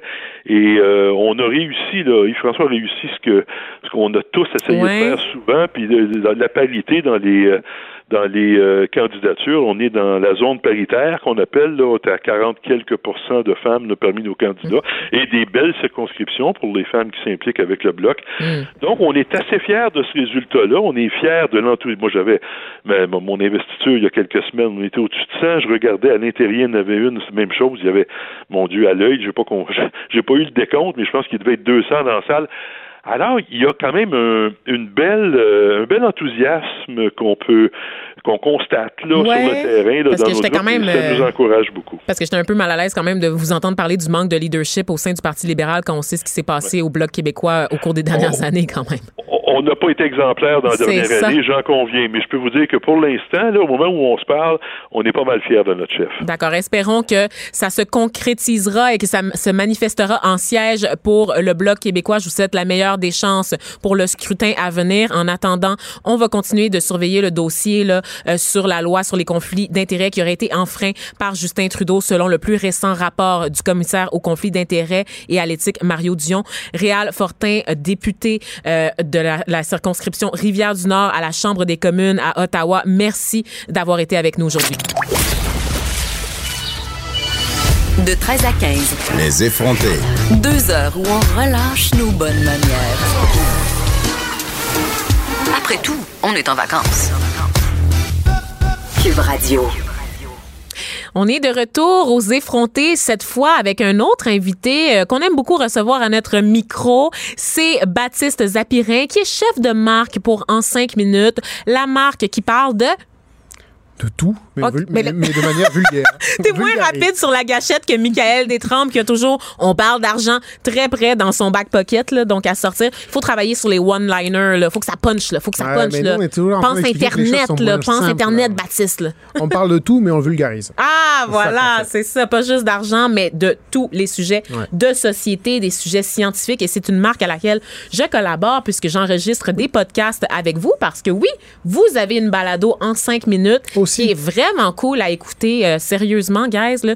Vous, vous téléchargez ça avant de partir là, et euh, vous pouvez l'écouter, que vous soyez dans le transport, dans la voiture, peu importe. Ça s'écoute vraiment bien parce que c'est comme des espèces de petites capsules de saviez-vous que, puis on vous apprend, on vous vulgarise des affaires. Moi, j'adore. C'est une, une de mes collaborations que je préfère Et- ici à Cube Radio. Je me tape pas. et comme on s'appelle en 5 minutes, ben, le balado est obligé de durer en 5 minutes maximum. D'habitude, il coupe mon micro parce que vous savez que j'ai toujours tendance à déborder. Donc, je finis jamais mes interventions lorsque je fais un podcast avant 5 minutes.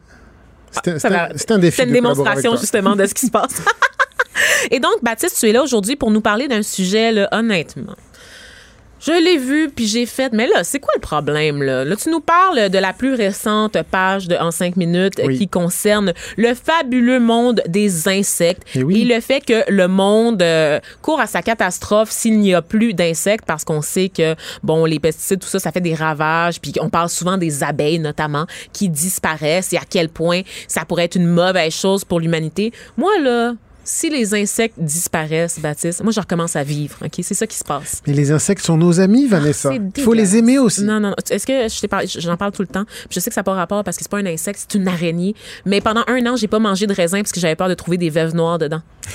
c'est parce qu'il y avait tout le temps des reportages de gens qui trouvaient des veuves noires ou des scorpions dans leurs cerises. Il y en a eu dans des bananes aussi. Oh mon dieu, Ben, ça y est, ça y est, je peux plus en manger, je peux plus en Ça manger, je boycotte les bananes, mais ça me fait capoter, j'haïs ça les bibites, là, pourquoi? Puis là t'es en train de me dire qu'ils sont utiles. OK, les araignées, ça mange les autres insectes là, Euh, C'est ça, c'est ben, c'est moins spectaculaire, mais les insectes, c'est un peu les, les architectes de notre planète. hein. Oh my god. Parce que, bon, ben, euh, figure-toi que dans la, dans la nature, il n'y a pas de station d'épuration.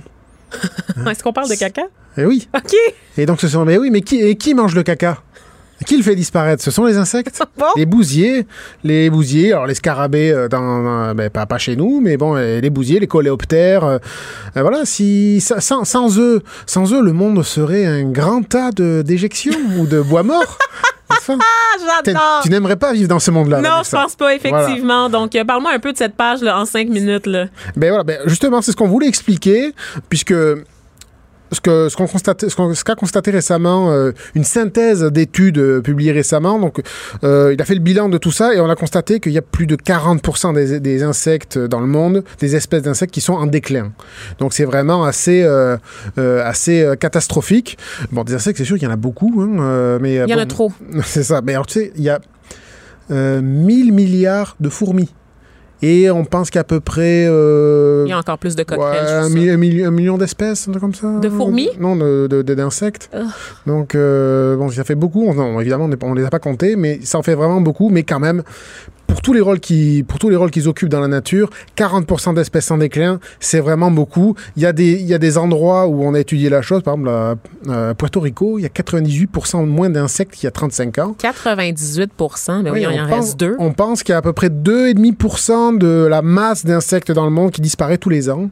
Donc c'est quand même grave. Là, en 10 ans, ça fait un quart de, un quart de la masse d'insectes euh, qui, qui disparaît. Donc euh, bon, il y a quand même des choses à faire. Ça, évidemment, c'est lié, euh, quoi. C'est, c'est l'exploitation des sols humaines. C'est vraiment ça a... C'est-tu juste Et- les pesticides? Est-ce qu'on peut juste blâmer les Il y pesticides? a vraiment, ben, le- les, les pesticides jouent beaucoup, mais de, globalement, c'est vraiment le changement d'occupation des sols. Quoi. C'est vraiment le, euh, ben, euh, on, trans- on transforme ça en champ agricole, euh, en route. Enfin bon, voilà, c'est le terrain, c'est le terrain de vie des, c'est le milieu de vie des insectes. Donc, euh, on fait disparaître tout ça, ben, ils disparaissent avec. Et le problème, c'est que ça entraîne une cascade de conséquences. C'est un peu ce qu'on a voulu montrer avec cette page en 5 minutes, c'est que euh, comme le rôle des insectes est vraiment euh, fondamental euh, dans le dans nos écosystèmes, bon, ben, si les insectes disparaissent ou réduisent, ben on Peut-être qu'on ne se rend pas compte ou effectivement on est content, mais il y a des conséquences derrière euh, qui, qui deviennent concrètes. Alors euh, pour les amateurs, euh, les amateurs d'oiseaux, hein, par exemple, on- ce qu'on a constaté au Québec, c'est en, en 40 ans, 90-95% de moins de, de, de martinets, de, espèce d'hirondelles. Ben oui, parce qu'elles se nourrissent d'insectes. Donc, il n'y a Ah plus ouais, d'insectes, hein, ben, ben. Euh, Ouais, c'est la chaîne alimentaire quand même. et, et la, et- et la nôtre. Oh notre- my God, ça va se rendre à nous? Mais euh, il n'y aura plus de chocolat. Plus d'insectes, plus de chocolat. Pardon? Mais oui, parce que les insectes, ça, les insectes participent euh, fortement à la, à la pollinisation. Euh, et bon, ben, donc, sans cette pollinisation, euh, il n'y a plus de fruits. Les, les, les, les arbres, les arbres à fleurs, les fruits, les légumes, tout ça, euh, c'est, euh, on va dire, ben, 35% de nos cultures agricoles dépendent de la pollinisation. Donc, ça veut dire pas d'insectes, pas de fruits, légumes. Euh, pas, en tout cas, pas de fruits et légumes euh, naturels. Mais là, c'est pas un scénario un peu catastrophique que tu es en train de me faire en ce moment. Baptiste, ça va pas arriver demain. là? Ça va pas arriver demain, mais comme je t'ai expliqué, les, les chiffres, c'est vraiment euh, actuellement, on, on constate 2,5% de masse d'insectes qui disparaît par Moi, an. j'ai rien senti. non, mais sérieusement, je dis que j'ai rien senti, mais ce n'est pas vrai parce qu'il y a beaucoup de gens euh, qui commentent sur mes réseaux sociaux, dans mon réseau, entre autres, là, des gens qui vont en nature la fin de semaine, qui profitent de leurs vacances là, pour prendre un peu d'air à l'extérieur de la ville. Et ce qu'on constate, c'est qu'il y a moins de bébites. Ça bourdonne moins. On se promène dans les champs, on se promène dans la nature, puis il n'y a pas de moustiques. Il y a- les mouches, on les a pas vues, ça a pris du temps. Puis là, on peut pas juste blâmer la température. On sait que le printemps, cet été, euh, l'été aussi, se sont fait attendre au Québec, mais à un moment donné, c'était là, puis il y avait rien. Il y avait rien.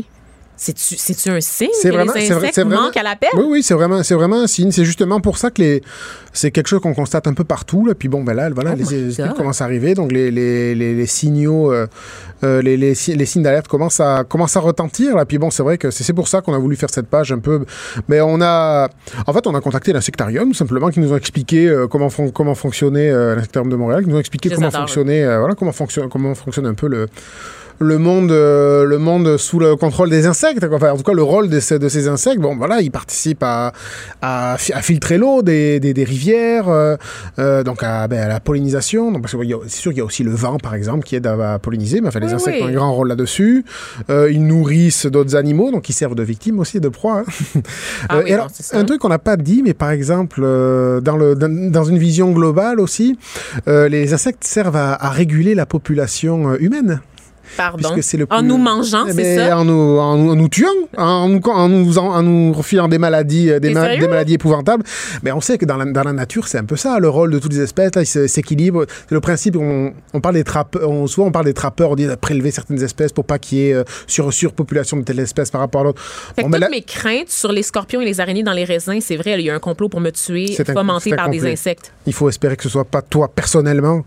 Mais ben, moi, j'ai tellement ça fait partie, ça fait partie du rôle des insectes. Mais alors, c'est un peu cruel à dire, mais euh, il faut bien que, euh, voilà, enfin, dans, dans la nature, il y a toujours des mécanismes faits pour que les, les- certaines, po- pour que les populations ne puissent pas se, se multiplier de manière euh, incontrôlée. Mais là, Et je puis blague, bon, mais ben, sérieusement, tu parles par exemple des moustiques en Afrique là, qui Les- font les- beaucoup ben de oui, ravages. les moustiques- là, les moustiques tuent, plein de maladies. Là. les moustiques tuent 700 000, 750 000 personnes par an.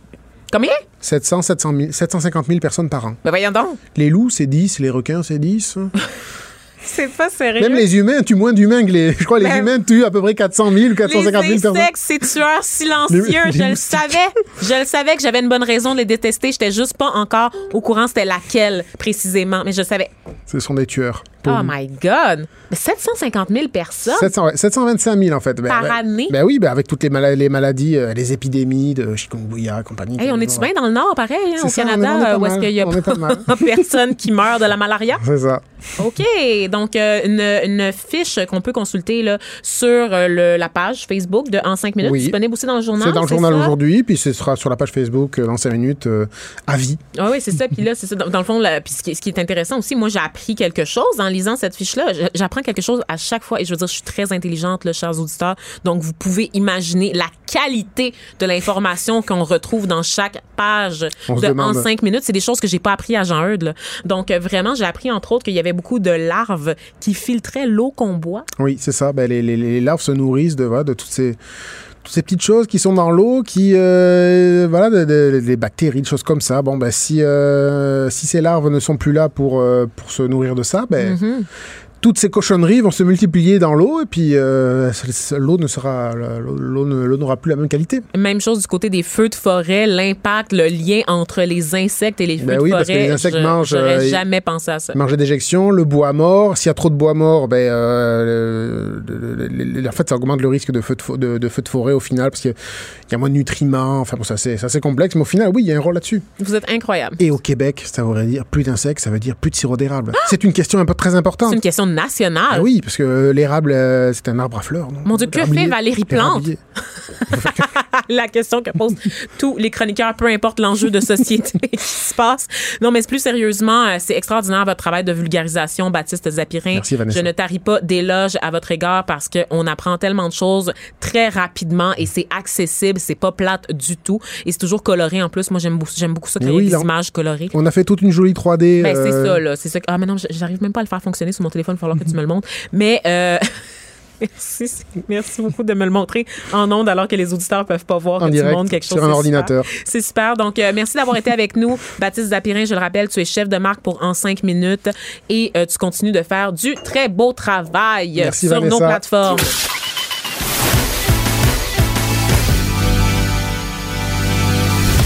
Elle a du mordant. Et aucun règlement municipal ne l'interdit. Geneviève anime les effrontés. Cube Radio. On est de retour avec Émilie Ouellette, notre chroniqueuse, qui nous parle de famille, humoriste. Elle a une femme aux multiples talents. Et aujourd'hui, moi, j'avais le goût de parler de quelque chose de très spécial avec toi, Émilie. Je sais que tu n'as jamais de misère à parler de ta famille. Famille euh, dont certains membres sont venus assister euh, à l'enregistrement des effrontés là, il y a quelques semaines de ça. Oui. Donc, deux de tes plus vieux enfants. Oui. T'en as combien au total? J'en ai quatre. T'en as quatre pour le rappeler. Et moi, j'ai remarqué quand je les ai vus que ils ressemblaient quasiment plus à moi qu'à toi. Oui. C'est des petits bruns.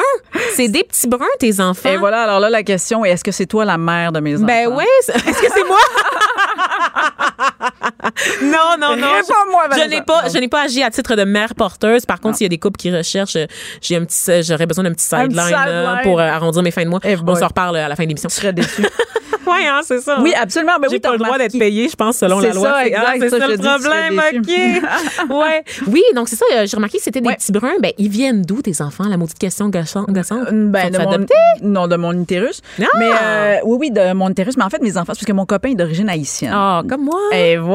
Ça doit être mon cousin, puis je le sais pas. On se connaît tous, les C'est tous des cousins. C'est bien connu. hein. C'est tout. euh, mais il me semble. En tout cas, moi, quand je vois mon beau-père, il est toujours en train de présenter des nouvelles personnes à mon chum en disant Oui. c'est ton, Mais ça, c'est ton cousin. C'est toujours un cousin. cousine. Ça aussi, j'ai des cousins, Haïti, des gens que je n'ai jamais vus. Puis mon père, il me passe le téléphone puis il dit, dis bonjour à ton cousin. Puis à chaque Qui? fois, c'est une personne différente. Exact. Qui sont ces gens? Mais Voyons donc. ah, ça doit être tout relié. Là. Il y a quelque chose qui se passe. C'est comme le Saguenay version Haïti. Là. On- Je sais pas, ils partagent la même hutte. I don't know. Ab- ab- Absolument. Mais oui, non, donc tu as bien remarqué, tu as un bon sens de On est, on est fiers de ça.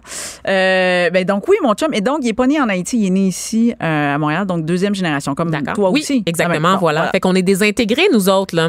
Ben, euh, pour vrai, je, moi, je, je m'étais pas. Là, en fait, OK, là, je vais faire une phrase complète en français, ça s'en vient. C'est Euh, difficile. Moi aussi, j'ai de la misère depuis le début du show. Écoute, non, non, mais c'est parce que ça vient me chercher tellement de sujets, en fait. C'est-à-dire que, donc, mes enfants sont métissés. Moi, je dis métis. Déjà, là, en partant, on pourrait faire une chronique que là-dessus parce que avant que tu sois, euh, ben, je parle pour moi, là, tu sais, qui, qui est blanche, j'étais pas nécessairement euh, au courant de, ben, de, de, de- des enjeux raciaux ou des enjeux, tu sais, comme, je, je dire, je le voyais de l'extérieur, mais je le vivais jamais de l'intérieur. Puis encore aujourd'hui, je le vis pas de l'intérieur parce que c'est, j'ai pas la même réalité. Mais donc, mes enfants sont métissés. Puis, tu sais, avant, j'entendais souvent le, ah, t'as des enfants mulâtres, tu Ouais. comme ça. Voilà. Ouais, Bon, ouais, mais tu comprends, dans les termes, au début, ah non, tu vois, ben oui, c'est ça. Puis là, après ça, tu te mets à lire ou à creuser un peu sur le sujet.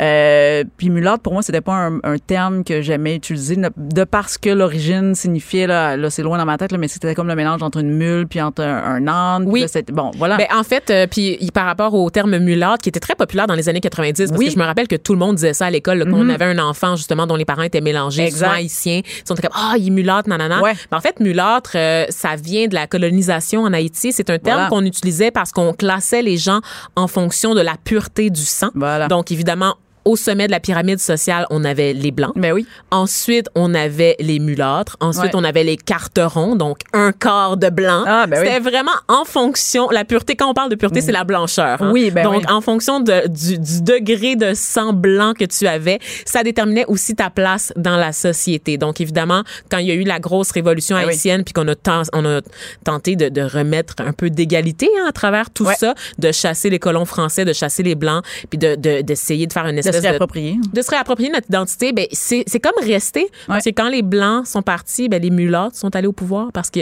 socialement, Ben oui, sous la colonisation, ils étaient encore socialement plus haut que les noirs. Fait que Voilà. c'est comme c'est vraiment une source de tension et c'est un mot qu'on a graduellement retiré du ça. langage justement parce que la connotation euh, politique est trop forte. Oui, c'est ça, exact. Et donc un peu négative en tout cas dans ma perception. voilà. Fait Et donc, et, mais après ça, quand je regardais, en tout cas, bref, fait que donc mes enfants, je dis qu'ils sont métis, métissés, euh, voilà, parce que métis aussi des, une, une, une origine autochtone en fait avec euh, le métissage donc blanc autochtone, fait que euh, ou amérindien en fait. Fait que donc là, on s'y perd déjà juste à ça. Fait que si moi j'ai de la difficulté à établir l'identité, imagine cela de mes enfants. Et là, en fait, ce qui m'est venu quand on a abordé le sujet la semaine dernière, ben, rapidement avant de, venir en ondes, euh, c'était une anecdote vraiment claire parce que moi j'ai ma fille plus vieille qui a 10 ans, bientôt 11 ans, et à un moment donné, c'est parce que les enfants ils s'en rendent compte. Tu sais, Je veux dire, ils savent qu'ils sont plus foncés que la plupart de leurs amis, ils savent qu'ils sont pas tout à fait blancs, mais qu'ils sont pas tout à fait noirs non plus comme leur papa ou en tout cas des choses comme ça. Puis à un moment donné, on était dans la voiture, puis ma plus vieille a commencé à poser des questions euh, à son père, puis tout ça. Puis elle avait entendu, en tout cas, il y a une amie ou je sais pas où ce qu'elle a lu, mais en tout cas, elle a entendu pour la première fois le concept de l'esclavage. Fait que là, on est tombé là. Hey, je te dis ça, ça va être léger comme sujet. T'as le dit, c'est le temps. C'était du popcorn, là. Va. Ah, mais moi, ça va j'adore euh, les sujets qui font grincer des dents. C'est toujours mes préférés. Voilà, puis Sauf SNC Lavalin. ouais, non, c'est ça, ça c'est l'exception. Mais, euh, mais donc, mais c'était des questions super pertinentes pour une petite fille de 10 ans qui disait d'où je viens, qu'est-ce qui se passe. Et là, elle, elle a comme réalisé en peu de temps que donc la, sa lignée d'ancêtres avait vécu l'esclavagisme, tu comprends? Et, et on parle pas de si lointain que ça. non, c'est ça, parce qu'Haïti est un pays indépendant depuis 1805. 1804, Euh, euh, 1804, tu as raison. Je me fais corriger par une blanche au secours. Ouais, je viens de perdre voulu. toute ma crédibilité. Mais non, mais, mais j'aurais pu, on aurait pu, euh, c'était juste une, une année, c'était un, un chiffre. Oui. Mais, euh, mais oui, donc c'est, non, mais donc c'est jeune, mais je veux dire, on, on- c'est pas parce que l'indépendance est arrivée en 1804, t'es d'accord avec moi que l'esclavagisme est disparu. que- Non. C'est ça. Bon. C'est ça. Et puis on parle là, aux États-Unis, on parle Ben de oui, l'esclavagisme ben moderne. oui. Je veux dire, c'est là. Fait que bref, elle, elle réalise ça, mais du même coup et du même souffle, à un moment donné, elle fait juste demander, mais elle dit qui? Qui faisait ça? Qui nous en. Et, mon chum, de répondre vraiment spontanément, il dit, ben, c'était les Blancs. et là, mais le regard que ma fille m'a fait, là. À toi? Mais oui, à moi. Les blancs, c'est moi, tu comprends? Et là, là, elle était fâchée, là.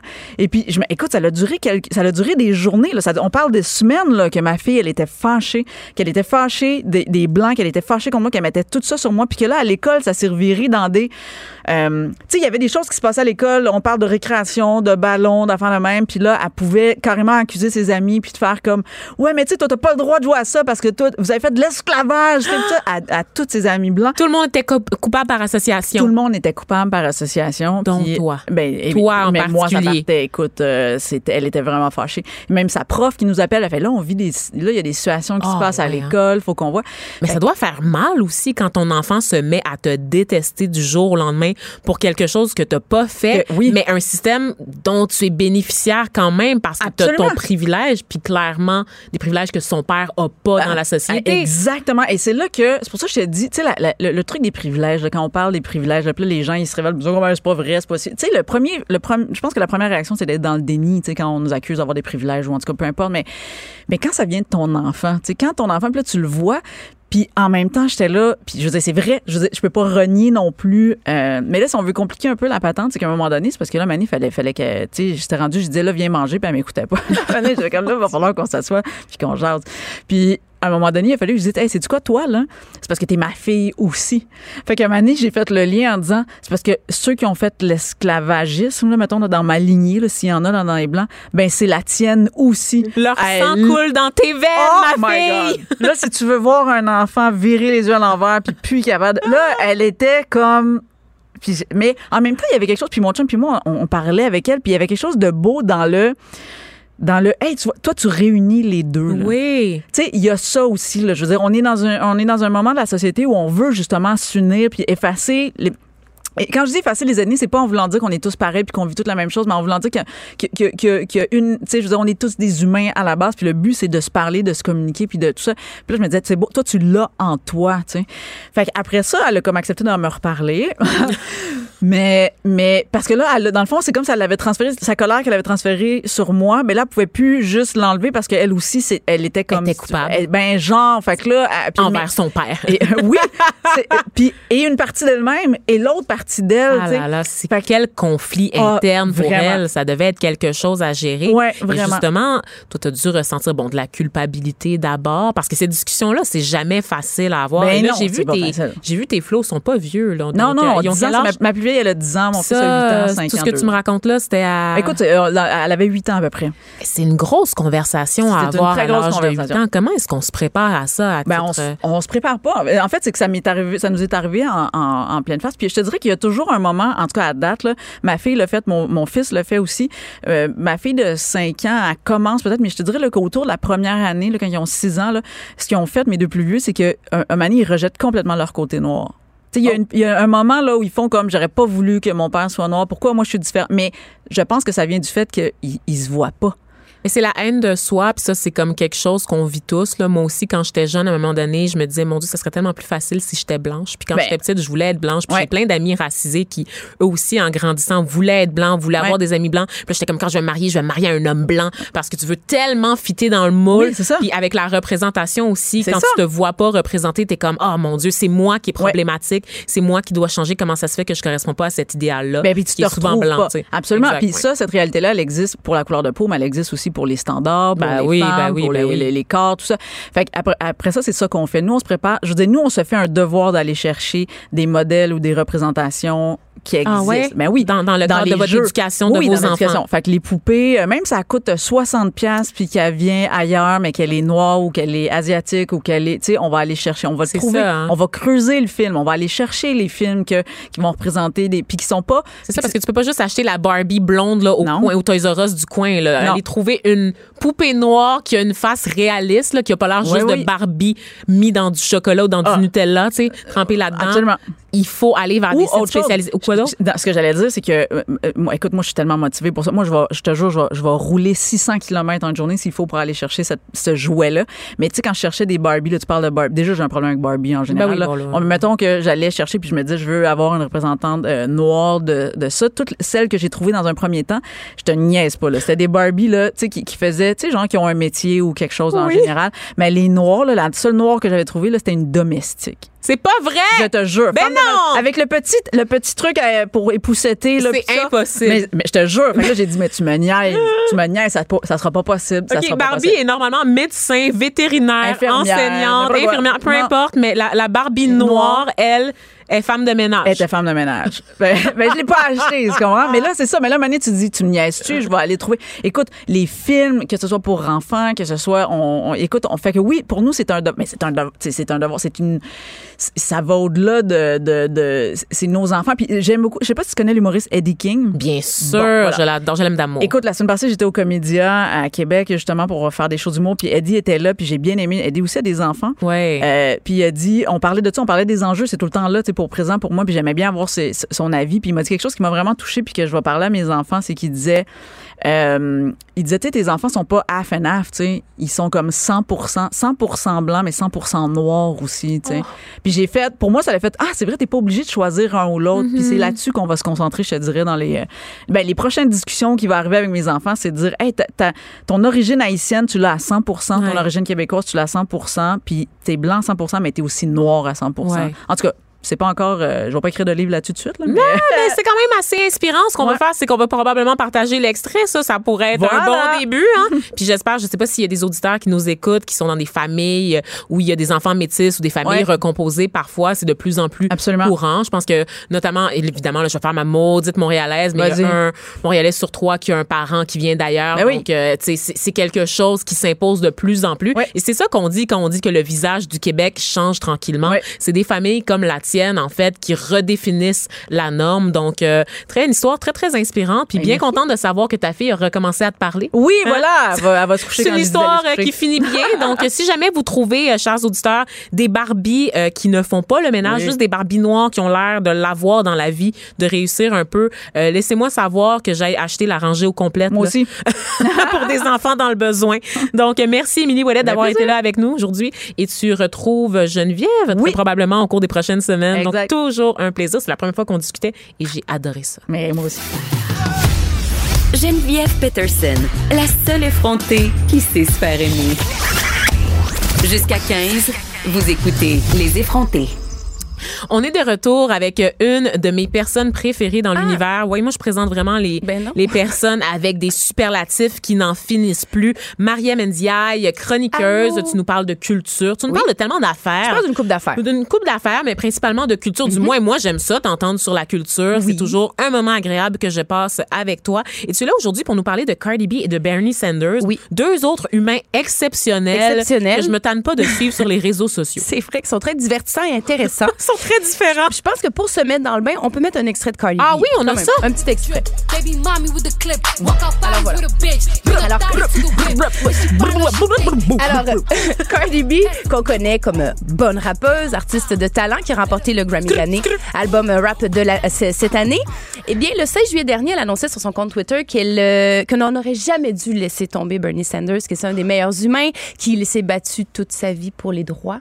Et là, on doit s'interrompre immédiatement parce que Justin Trudeau, euh, c'est un dossier qu'on suit depuis le début de l'émission, Mariam. Donc, Justin Trudeau qui réagit à l'affaire SNC-Lavalin. Je le répète, je vous le rappelle, le commissaire au conflit d'intérêts à l'éthique, Mario Dion, a publié aujourd'hui un rapport un, un rapport euh, dans lequel euh, on, on confirme que Justin Trudeau a contrevenu à l'article 9 de la loi sur les conflits d'intérêts dans toute cette affaire là de, sa, de toute la saga de SNC Lavalin. Et là présentement Justin Trudeau s'exprime devant les journalistes. Il s'exprime en anglais. Et Trudeau, est, Trudeau étant ce qu'il est il alterne entre le français et l'anglais. Donc dès qu'on va l'avoir en français on va pouvoir le mettre en onde pour vous euh, pour suivre ce qu'il avait à dire. Donc il y a quelques minutes il s'exprimait en français. Il a changé de langue. Il parle en anglais. Donc évidemment on va pas vous imposer ça Euh, donc on va continuer de suivre on va essayer d'aller euh, de, De façon fluide. de ta chronique Mariam mais évidemment étant donné que c'est le gros dossier de la problème. journée et c'est quelque chose qui pourrait euh, grandement influencer l'issue des élections Le on cours va des se choses. permettre de piétiner un petit peu sur ta chronique mais je te promets que ça arrivera pas tout le temps Parfait. Alors, on est, au- on est aux aguets. Alors, Bernie Sanders qui se présente donc aux, aux élections présidentielles, il a, il a démontré un intérêt pour une, une alliée, une forte alliée, Cardi B. Et, euh, bon, l'idée, c'est toujours d'amener les jeunes aux urnes. hein. On veut que les inciter à voter, on veut que le, sorte, le, le vote sorte un peu plus. Ça avait été le cas quand même euh, aux dernières élections, mais pas assez. Alors, ce duo improbable s'est donné rendez-vous dans un salon de beauté à Détroit, dans le nord-est des États-Unis, dans le nord, pardon, des États-Unis, et pour le tournage d'une publicité qui s'adresse aux jeunes. Alors, Cardi B est là avec sa manicure impeccable. Incroyable. Et euh, Mon idole. oui, impeccable. Et donc, ils, ils parlent ensemble de leurs propositions, ce qu'ils suggèrent justement pour les prochaines élections. Est-ce qu'on peut aller en entendre un extrait? En ce moment, oui, je Trudeau? pense qu'on peut entendre un extrait de Justin Trudeau. Donc, euh, euh, ça serait un extrait de Justin Trudeau ou plutôt de, de Cardi B? Cardi B, pardon. Ben, écoute, je suis mélangée. C'est ça qui arrive, hein. le- C'est la, radio live. La on va radio aller, live. On va aller écouter un peu de Cardi B et Bernie Sanders. This is what's called the 10 Do I know nail bars? Hey! This is Senator Bernie Sanders. I am with Cardi B. We're at the 10 Nail Bar in Detroit, Michigan, talking about some of the most important issues that impact you. Education, jobs, wages, police brutality. Now, we're in the nail bar. Cardi's nails and mine are just a little bit different. but we Wow, ça fait des jokes sur les ongles de l'autre. Puis on reconnaît le gros accent de Cardi B là, qu'elle ne gomme pas du tout pour cette vidéo. Pas du tout. Madame euh, from Brooklyn. Alors, Yes. cette vidéo a été vue, bon, 3 millions de fois, de, 3 millions 200 000 vues sur Instagram jusqu'à maintenant. Love. Alors, l'un des points centraux de leur proposition, ce qui passe, c'est du salaire minimum. Et elle, elle est très interpellée par euh, ce sujet-là. Elle disait, quand j'ai, avant d'être célèbre, je me disais que peu importe le nombre de boulots que je ferais, je n'y arriverais jamais à boucler la fin de mois, à payer mon loyer, le transport, de pouvoir avoir une vie décente. Elle dit, on a un peu une Amérique des pauvres, j'ai l'impression. Alors, cette ancienne, euh, disons, effeuilleuse qui a remporté le prix de l'album de l'année, c'est, c'est ce qu'elle s'ex- s'exprime avec Bernie Sanders dans cette vidéo-là, qui, ma foi, est fort sympathique. C'est vrai? Oui. Mais c'est étonnant que ce, ce soit pas donné rendez-vous justement dans un bar de danseuses, hein? Ouais. qu'on ait opté pour. euh, et là, je veux pas du tout shamer euh, les travailleuses du sexe. Moi, Je trouve ça tout à fait respectable. Oui. Donc, et surtout, euh, Cardi B l'arbore comme Oui, un oui, badge elle en aussi, parle, son passé là, absolument. d'effeuilleuse, comme tu dis. Donc, euh, vraiment, c'est chouette. Et j'ai vu passer, c'est vrai, une publication là, sur Instagram là, de leur entretien parce que Cardi B, on a beau rire d'elle, c'est quelqu'un qui est très politisé. Mm-hmm. Elle avait fait une entrevue, je pense que c'était avec Rolling Stone Magazine il y a quelques années de ça. Et à l'époque, ben, c'est la première de, de, de son foyer à être allée Ouais. à l'école sur une longue période. Puis même Mhm. encore là, elle n'a pas tant d'éducation que Non, ça. mais, Mais, ses parents insistaient sur l'importance d'écouter à l'école, de Mhm. prendre des notes. Et c'est quelqu'un qui, qui a développé une véritable passion pour l'histoire des États-Unis. Tu l'écoutes parler des présidents américains, c'est incroyable. Oui, elle On dirait beaucoup. un analyste de CNN, vraiment. Là. Elle Ça n'a aucun bon sens avec son langage coloré, Oui. évidemment, mais elle dit les vraies affaires. Et souvent, elle réagit aussi euh, aux tweets de Donald Trump, Oui, évidemment. Mais je l'avais vu passer, Toutes les vedettes le font, mais elle réagit aussi à des enjeux, par exemple, quand il y a eu l'émotion là, euh, sur de, de loi sur le battement de cœur pour euh, fermer des cliniques d'avortement, Mhm. Elle pour... euh, prononcée sur, euh, sur la situation. de manière très crue, mais vraiment tout à fait divertissante Le message et est bien pertinente. passé. Oui, Ouais, absolument. vraiment, vraiment. Alors, l'idée, encore une fois, sortir le, le vote des jeunes, c'est quand même une bonne idée de le faire avec Cardi, la, la super cool. Aux dernières élections, il y avait eu une recherche qui avait été faite et par le centre de recherche, le Pew Research Center, et seulement 19% des votants de 18 à 34 ans. Et maintenant, ils sont 31% des 225 millions d'électeurs inscrits. Donc, il faudrait quand même, une fois de plus, que les jeunes se rappellent qu'ils font partie intégrante de la société, qu'ils peuvent changer les choses en allant voter. Alors, c'est un peu ça le message que Bernie fait en s'associant à Madame Cardi B. Et c'est un message qu'on fait aussi aux jeunes d'ici, parce que c'est bien beau de s'intéresser à la politique américaine, mais n'oubliez pas de vous intéresser à la politique canadienne et peut-être d'écouter justement ce qui se dit euh, au niveau du dossier SNC Lavalin. Donc, euh, vraiment, un, un truc à surveiller. Euh, Quoi d'autre? Euh, on parle de... de, je pensais que tu me faisais un, non, je pensais que tu me faisais un lien, Ben, là. parce que je surveille la conférence de presse, le point de presse de Justin Trudeau. Il y a beaucoup de monsieur en veston cravate qui se succèdent au micro et je sais pas trop ce qu'ils disent en ce moment. re- on reste à Mais l'affût. on va rester à l'affût tout au long de notre programmation régulière. Si c'est pas moi, ça sera Rosémée tout à l'heure. Donc ça va continuer. On va venir au courant. Tout autre sujet. Ah oui? Vanessa, je lisais euh, cette semaine sur euh, les drag kids. Nemis Quinn Melançon, c'est un, euh, un- une drag queen qui fait qui a fait le tour du monde, les vidéos euh, viraux. En fait, j'ai lu beaucoup d'entrevues sur cette personne-là, qui a demandé à sa mère d'abord à deux ans de se maquiller. Trois ans plus tard, a imaginé une chorégraphie sur la chanson Break Free d'Ariana Grande avec un tutu rose. Et maintenant, à moi. 8 ans, il a réalisé que toutes ses passions le poussaient à devenir une drag queen. Depuis, son alter ego, c'est Lactasia. Et l'un des enfants, les dra- enfants drag les plus connus de la planète. Alors, on les appelle les drag kids. Un enfant les plus connus, ça veut dire qu'il y en a plusieurs. Il y en a là. plusieurs. Là, J'en ai quelques-uns. Au pluriel? Drag kids. Ah ouais. Alors, ils sont flamboyants, engagés. Ils manient le collage de fossiles peut-être mieux que toi et moi. Et make-up haut en couleur, tutu, paillettes. Et euh, ils s'affirment, donc, ils se- ils ils s'affirment dans leur identité. Moi, c'est ce qui me, ce qui me fascine. Parce qu'à 8 ans, donc 8 ans, ou même 8, 9 ou 10 ans, euh, c'est quand même le, développement, la définition de l'identité, du genre. Et là, c'est des gens qui sont très, euh, disons, qui sont, comment dire, pas très allumés à ce, niveau-là. Et euh, Lactasia m'a entre autres appris ce qu'est le voguing. Alors, avoir de la grâce, Ouh de là l'élégance, là, de- ben de, oui. placer son corps tout en souplesse et en élégance devant la caméra. dans Une la danse euh, qu'on rappelle qui est née là, un peu là, dans les bars gays euh, américains, très associée à la culture noire dans un premier temps, où est-ce qu'il y a des danseurs qui avancent en faisant des poses Oui, de mannequins. Donc le voguing qui a été plus tard ça. repris par Madonna notamment, qui a été popula- popularisé dans la pop par tout plein d'artistes Mhm. par la suite. Donc tu sais quand vous marchez de manière très fabuleuse, c'est-à-dire moi tous les jours quand je prends le transport en commun, tu le fais de cette façon-là. Ah bien sûr, toujours, toujours. On voit Rihanna aussi dans son Oui. clip Umbrella faire Ben, si tu voyais cet enfant de 8 ans euh, Mhm. maîtriser le voguing de cette façon-là, c'est assez impressionnant. intimidant. Tu sais que j'ai pris une classe de voguing puis je suis tombée Non. plusieurs fois. Ah, C'est vrai? C'était d'une tristesse, Mariam. Ça a été comme le début et la fin Et la de ma fin, carrière en- en de même temps, danseuse. la même journée. J'ai dû sortir parce que je manquais d'air. T'étais, ah, mais là. J'étais en sueur. Ce serait le pole dancing. Desmond is amazing. C'est un autre drag kid. Ah. Euh, lui, c'est en 2015 qu'on le découvre euh, âgé de 8 ans alors qu'il défile pour le New York City Pride. Euh, vidéo virale, euh, entre autres avec, euh, euh, voyons, avec Jinx Monson, la gagnante de la saison 5 du show de RuPaul's. Ah, Et yas. en juillet 2018, cette jeune star a même reçu le prestigieux prix de Marsha P. Johnson euh, au nom de l'activiste afrodescendante, transgenre et drag queen pour son engagement en faveur des personnes LGBTQ+. Tabarnouche, c'est un titre, ça. C'est beaucoup à porter sur des petites épaules. À 8 ans? Ouais. Des petites épaules. J'ai besoin des épaulettes. Mais ça, ce monde-là, ça marche-tu avec des gros talons plateforme et tout? Talons plateforme, talons à paillettes, talons aiguilles. Oui, oui, je, j'ai- je suis allée voir, il y a plusieurs vidéos, plusieurs photos. Ils ont même, elle, elle a fait, euh, la première dont je vous parlais, Nemis Melanson Lactasia, elle a fait le, hum, le glamour, elle a fait le Vogue. C'est vraiment des enfants populaires. Et une chose qui revient régulièrement, c'est les enfants disent, les, mes pers- les personnes à l'école me disent que je suis courageuse. Que je suis une personne assumée, puis que c'est beau à voir. Même ses parents lui disaient, nous, on veut pas la brimer dans son identité, dans la définition de sa personne. On la laisse être qui elle est. D'ailleurs, Première mondiale, selon le gouvernement écossais, l'Écosse deviendra prochainement le premier pays à introduire l'histoire des droits des personnes lesbiennes, gays, bisexuelles, transgenres et intersexes dans ses livres d'histoire. C'est quand même une avancée majeure parce que le Royaume-Uni euh, il y a 30 ans, avait adopté la section euh, 28, amendement polémique qui conseille aux écoles de ne pas promouvoir l'homosexualité Ah, dans les livres. Jésus, oui. hein. Alors, les Parce écoles que c'est un publiques, choix, euh, hein, ouais, c'est un l'homosexualité. choix. Comme nous, on s'est réveillé un matin puis on s'est dit, hey, je vais être hétérosexuel. Exactement. Ouais, ouais. Alors, l'Écosse, un pas de plus pour les, les Écossais. Alors, euh, qui sait? Peut-être bientôt celle de l'histoire des Noirs dans nos livres d'histoire. J'allais dire peut-être qu'ils vont régler le Brexit, mais oui, OK, je te suis aussi sur celle-là.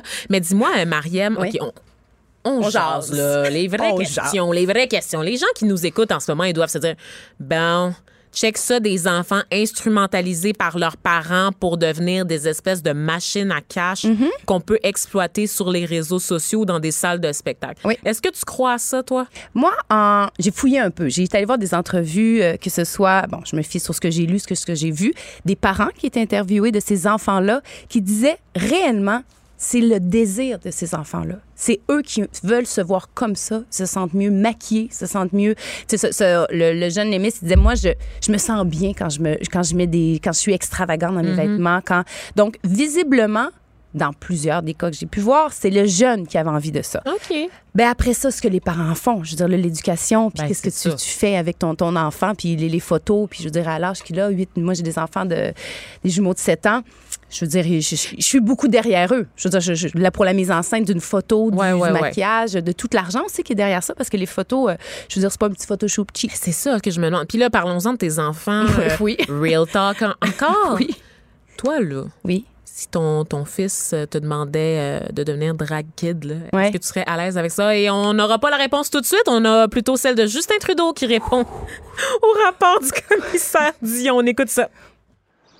Je, j'accepte euh, ce rapport entièrement. Euh, et je prends euh, la pleine responsabilité pour tout ce qui s'est passé. Euh, mais là où je suis en désaccord, c'est dans sa conclusion, entre autres, que tout contact avec la procureure générale sur cet enjeu était nécessairement inapproprié. Une partie fondamentale de, de ma job, de la job de tout politicien, c'est de bien représenter et défendre les intérêts de tous les Canadiens, l'intérêt public. Et nous devons pouvoir défendre l'intérêt public tout en respectant l'indépendance de la procureure générale. C'est pour ça qu'il y a plusieurs mois, j'ai demandé à l'ancienne procureure générale Anne McClellan de livrer un rapport euh, qui recommande, ayant consulté avec énormément d'experts, comment on peut améliorer le système qui n'a pas du tout fonctionné, on le voit très bien l'année passée, pour que aucun gouvernement, le mien ni aucun autre, ne soit dans cette situation à devoir mettre en, contradiction l'intérêt public et l'indépendance euh, de notre système. Et on vient d'entendre la voix du premier ministre du Canada, Justin Trudeau, qui répond à ce rapport-là, qui euh, nous signale, euh, à titre de Canadien, qu'il a enfreint l'article 9 sur euh, la loi sur les conflits d'intérêts en intervenant, pas personnellement, mais à travers ses hauts fonctionnaires dans le cas de, euh, dans l'affaire SNC Lavalin, auprès de l'ex-ministre de la Justice, Jody Wilson-Raybould. Justin Trudeau qui continue de s'exprimer devant les médias au moment même où on se parle. Je vous rappelle qu'il alterne entre le français et l'anglais dans le plus pur style Trudeau. Il se trouve actuellement à Niagara-on-the-Lake, donc Niagara sur le lac en Ontario. C'est évidemment un dossier qu'on va continuer à suivre tout au long de la soirée. Euh, je vous rappelle que vous pouvez écouter tout ça sur LCN en direct, sur TVA Nouvelles aussi, où est-ce qu'on va chercher les réactions des partis de l'opposition. Un peu plus tôt aujourd'hui, à 14 h on avait avec nous Réal Fortin, euh, député de la circonscription Rivière-du-Nord à la Chambre des communes pour le Bloc québécois, qui réagissait accès aussi à ce rapport. Et Andrew Scheer, le chef du Parti conservateur du Canada, ainsi que Jack McSeat, signe, mon Dieu, je vais bien, je vais l'avoir un jour, chef du nouveau Parti démocratique du Canada, ont tous deux réagi au rapport, le qualifiant d'accablant, euh, remettant sérieusement en cause le leadership de Justin Trudeau et ses actions dans la gestion de l'affaire SNC Lavalin. Justin Trudeau, qui, vous l'aurez compris, reconnaît le rapport, le reçoit, mais, et il reconnaît aussi sa responsabilité dans sa gestion, donc de ses erreurs, mais refuse toutes les conclusions de la rapport, n'est pas d'accord avec toutes les conclusions du rapport. Je rappelle que dans ce dossier, M. Trudeau avait pour position officielle qu'il était préoccupé par la question des pertes d'emplois possibles si SNC Lavalin devait être traduit en justice, donc les conséquences financières notamment d'une amende à payer sur l'ensemble des Canadiens, sauf que en vertu de notre système démocratique, le pouvoir exécutif, donc le cabinet du premier ministre, n'est pas autorisé à exercer son influence auprès du pouvoir judiciaire, donc auprès du ministère de la Justice. Et c'est principalement ce qui lui est reproché en ce moment dans le dossier. Donc, quelque chose, comme je le disais, qu'on va continuer à surveiller. Je n'aurai malheureusement pas euh, mes réponses à toutes les questions. Et là, je parle pas du tout de l'affaire SNC Lavalin, mais je parle plutôt des enfants de Mariem s'ils décidaient du jour au lendemain d'être drag kids. C'est évidemment une longue conversation qu'il faut avoir. Mhm. Hein? C'est pas facile faudra- de répondre à cette question. Tu l'as échappé belle. Tu l'as échappé belle. Cube Radio.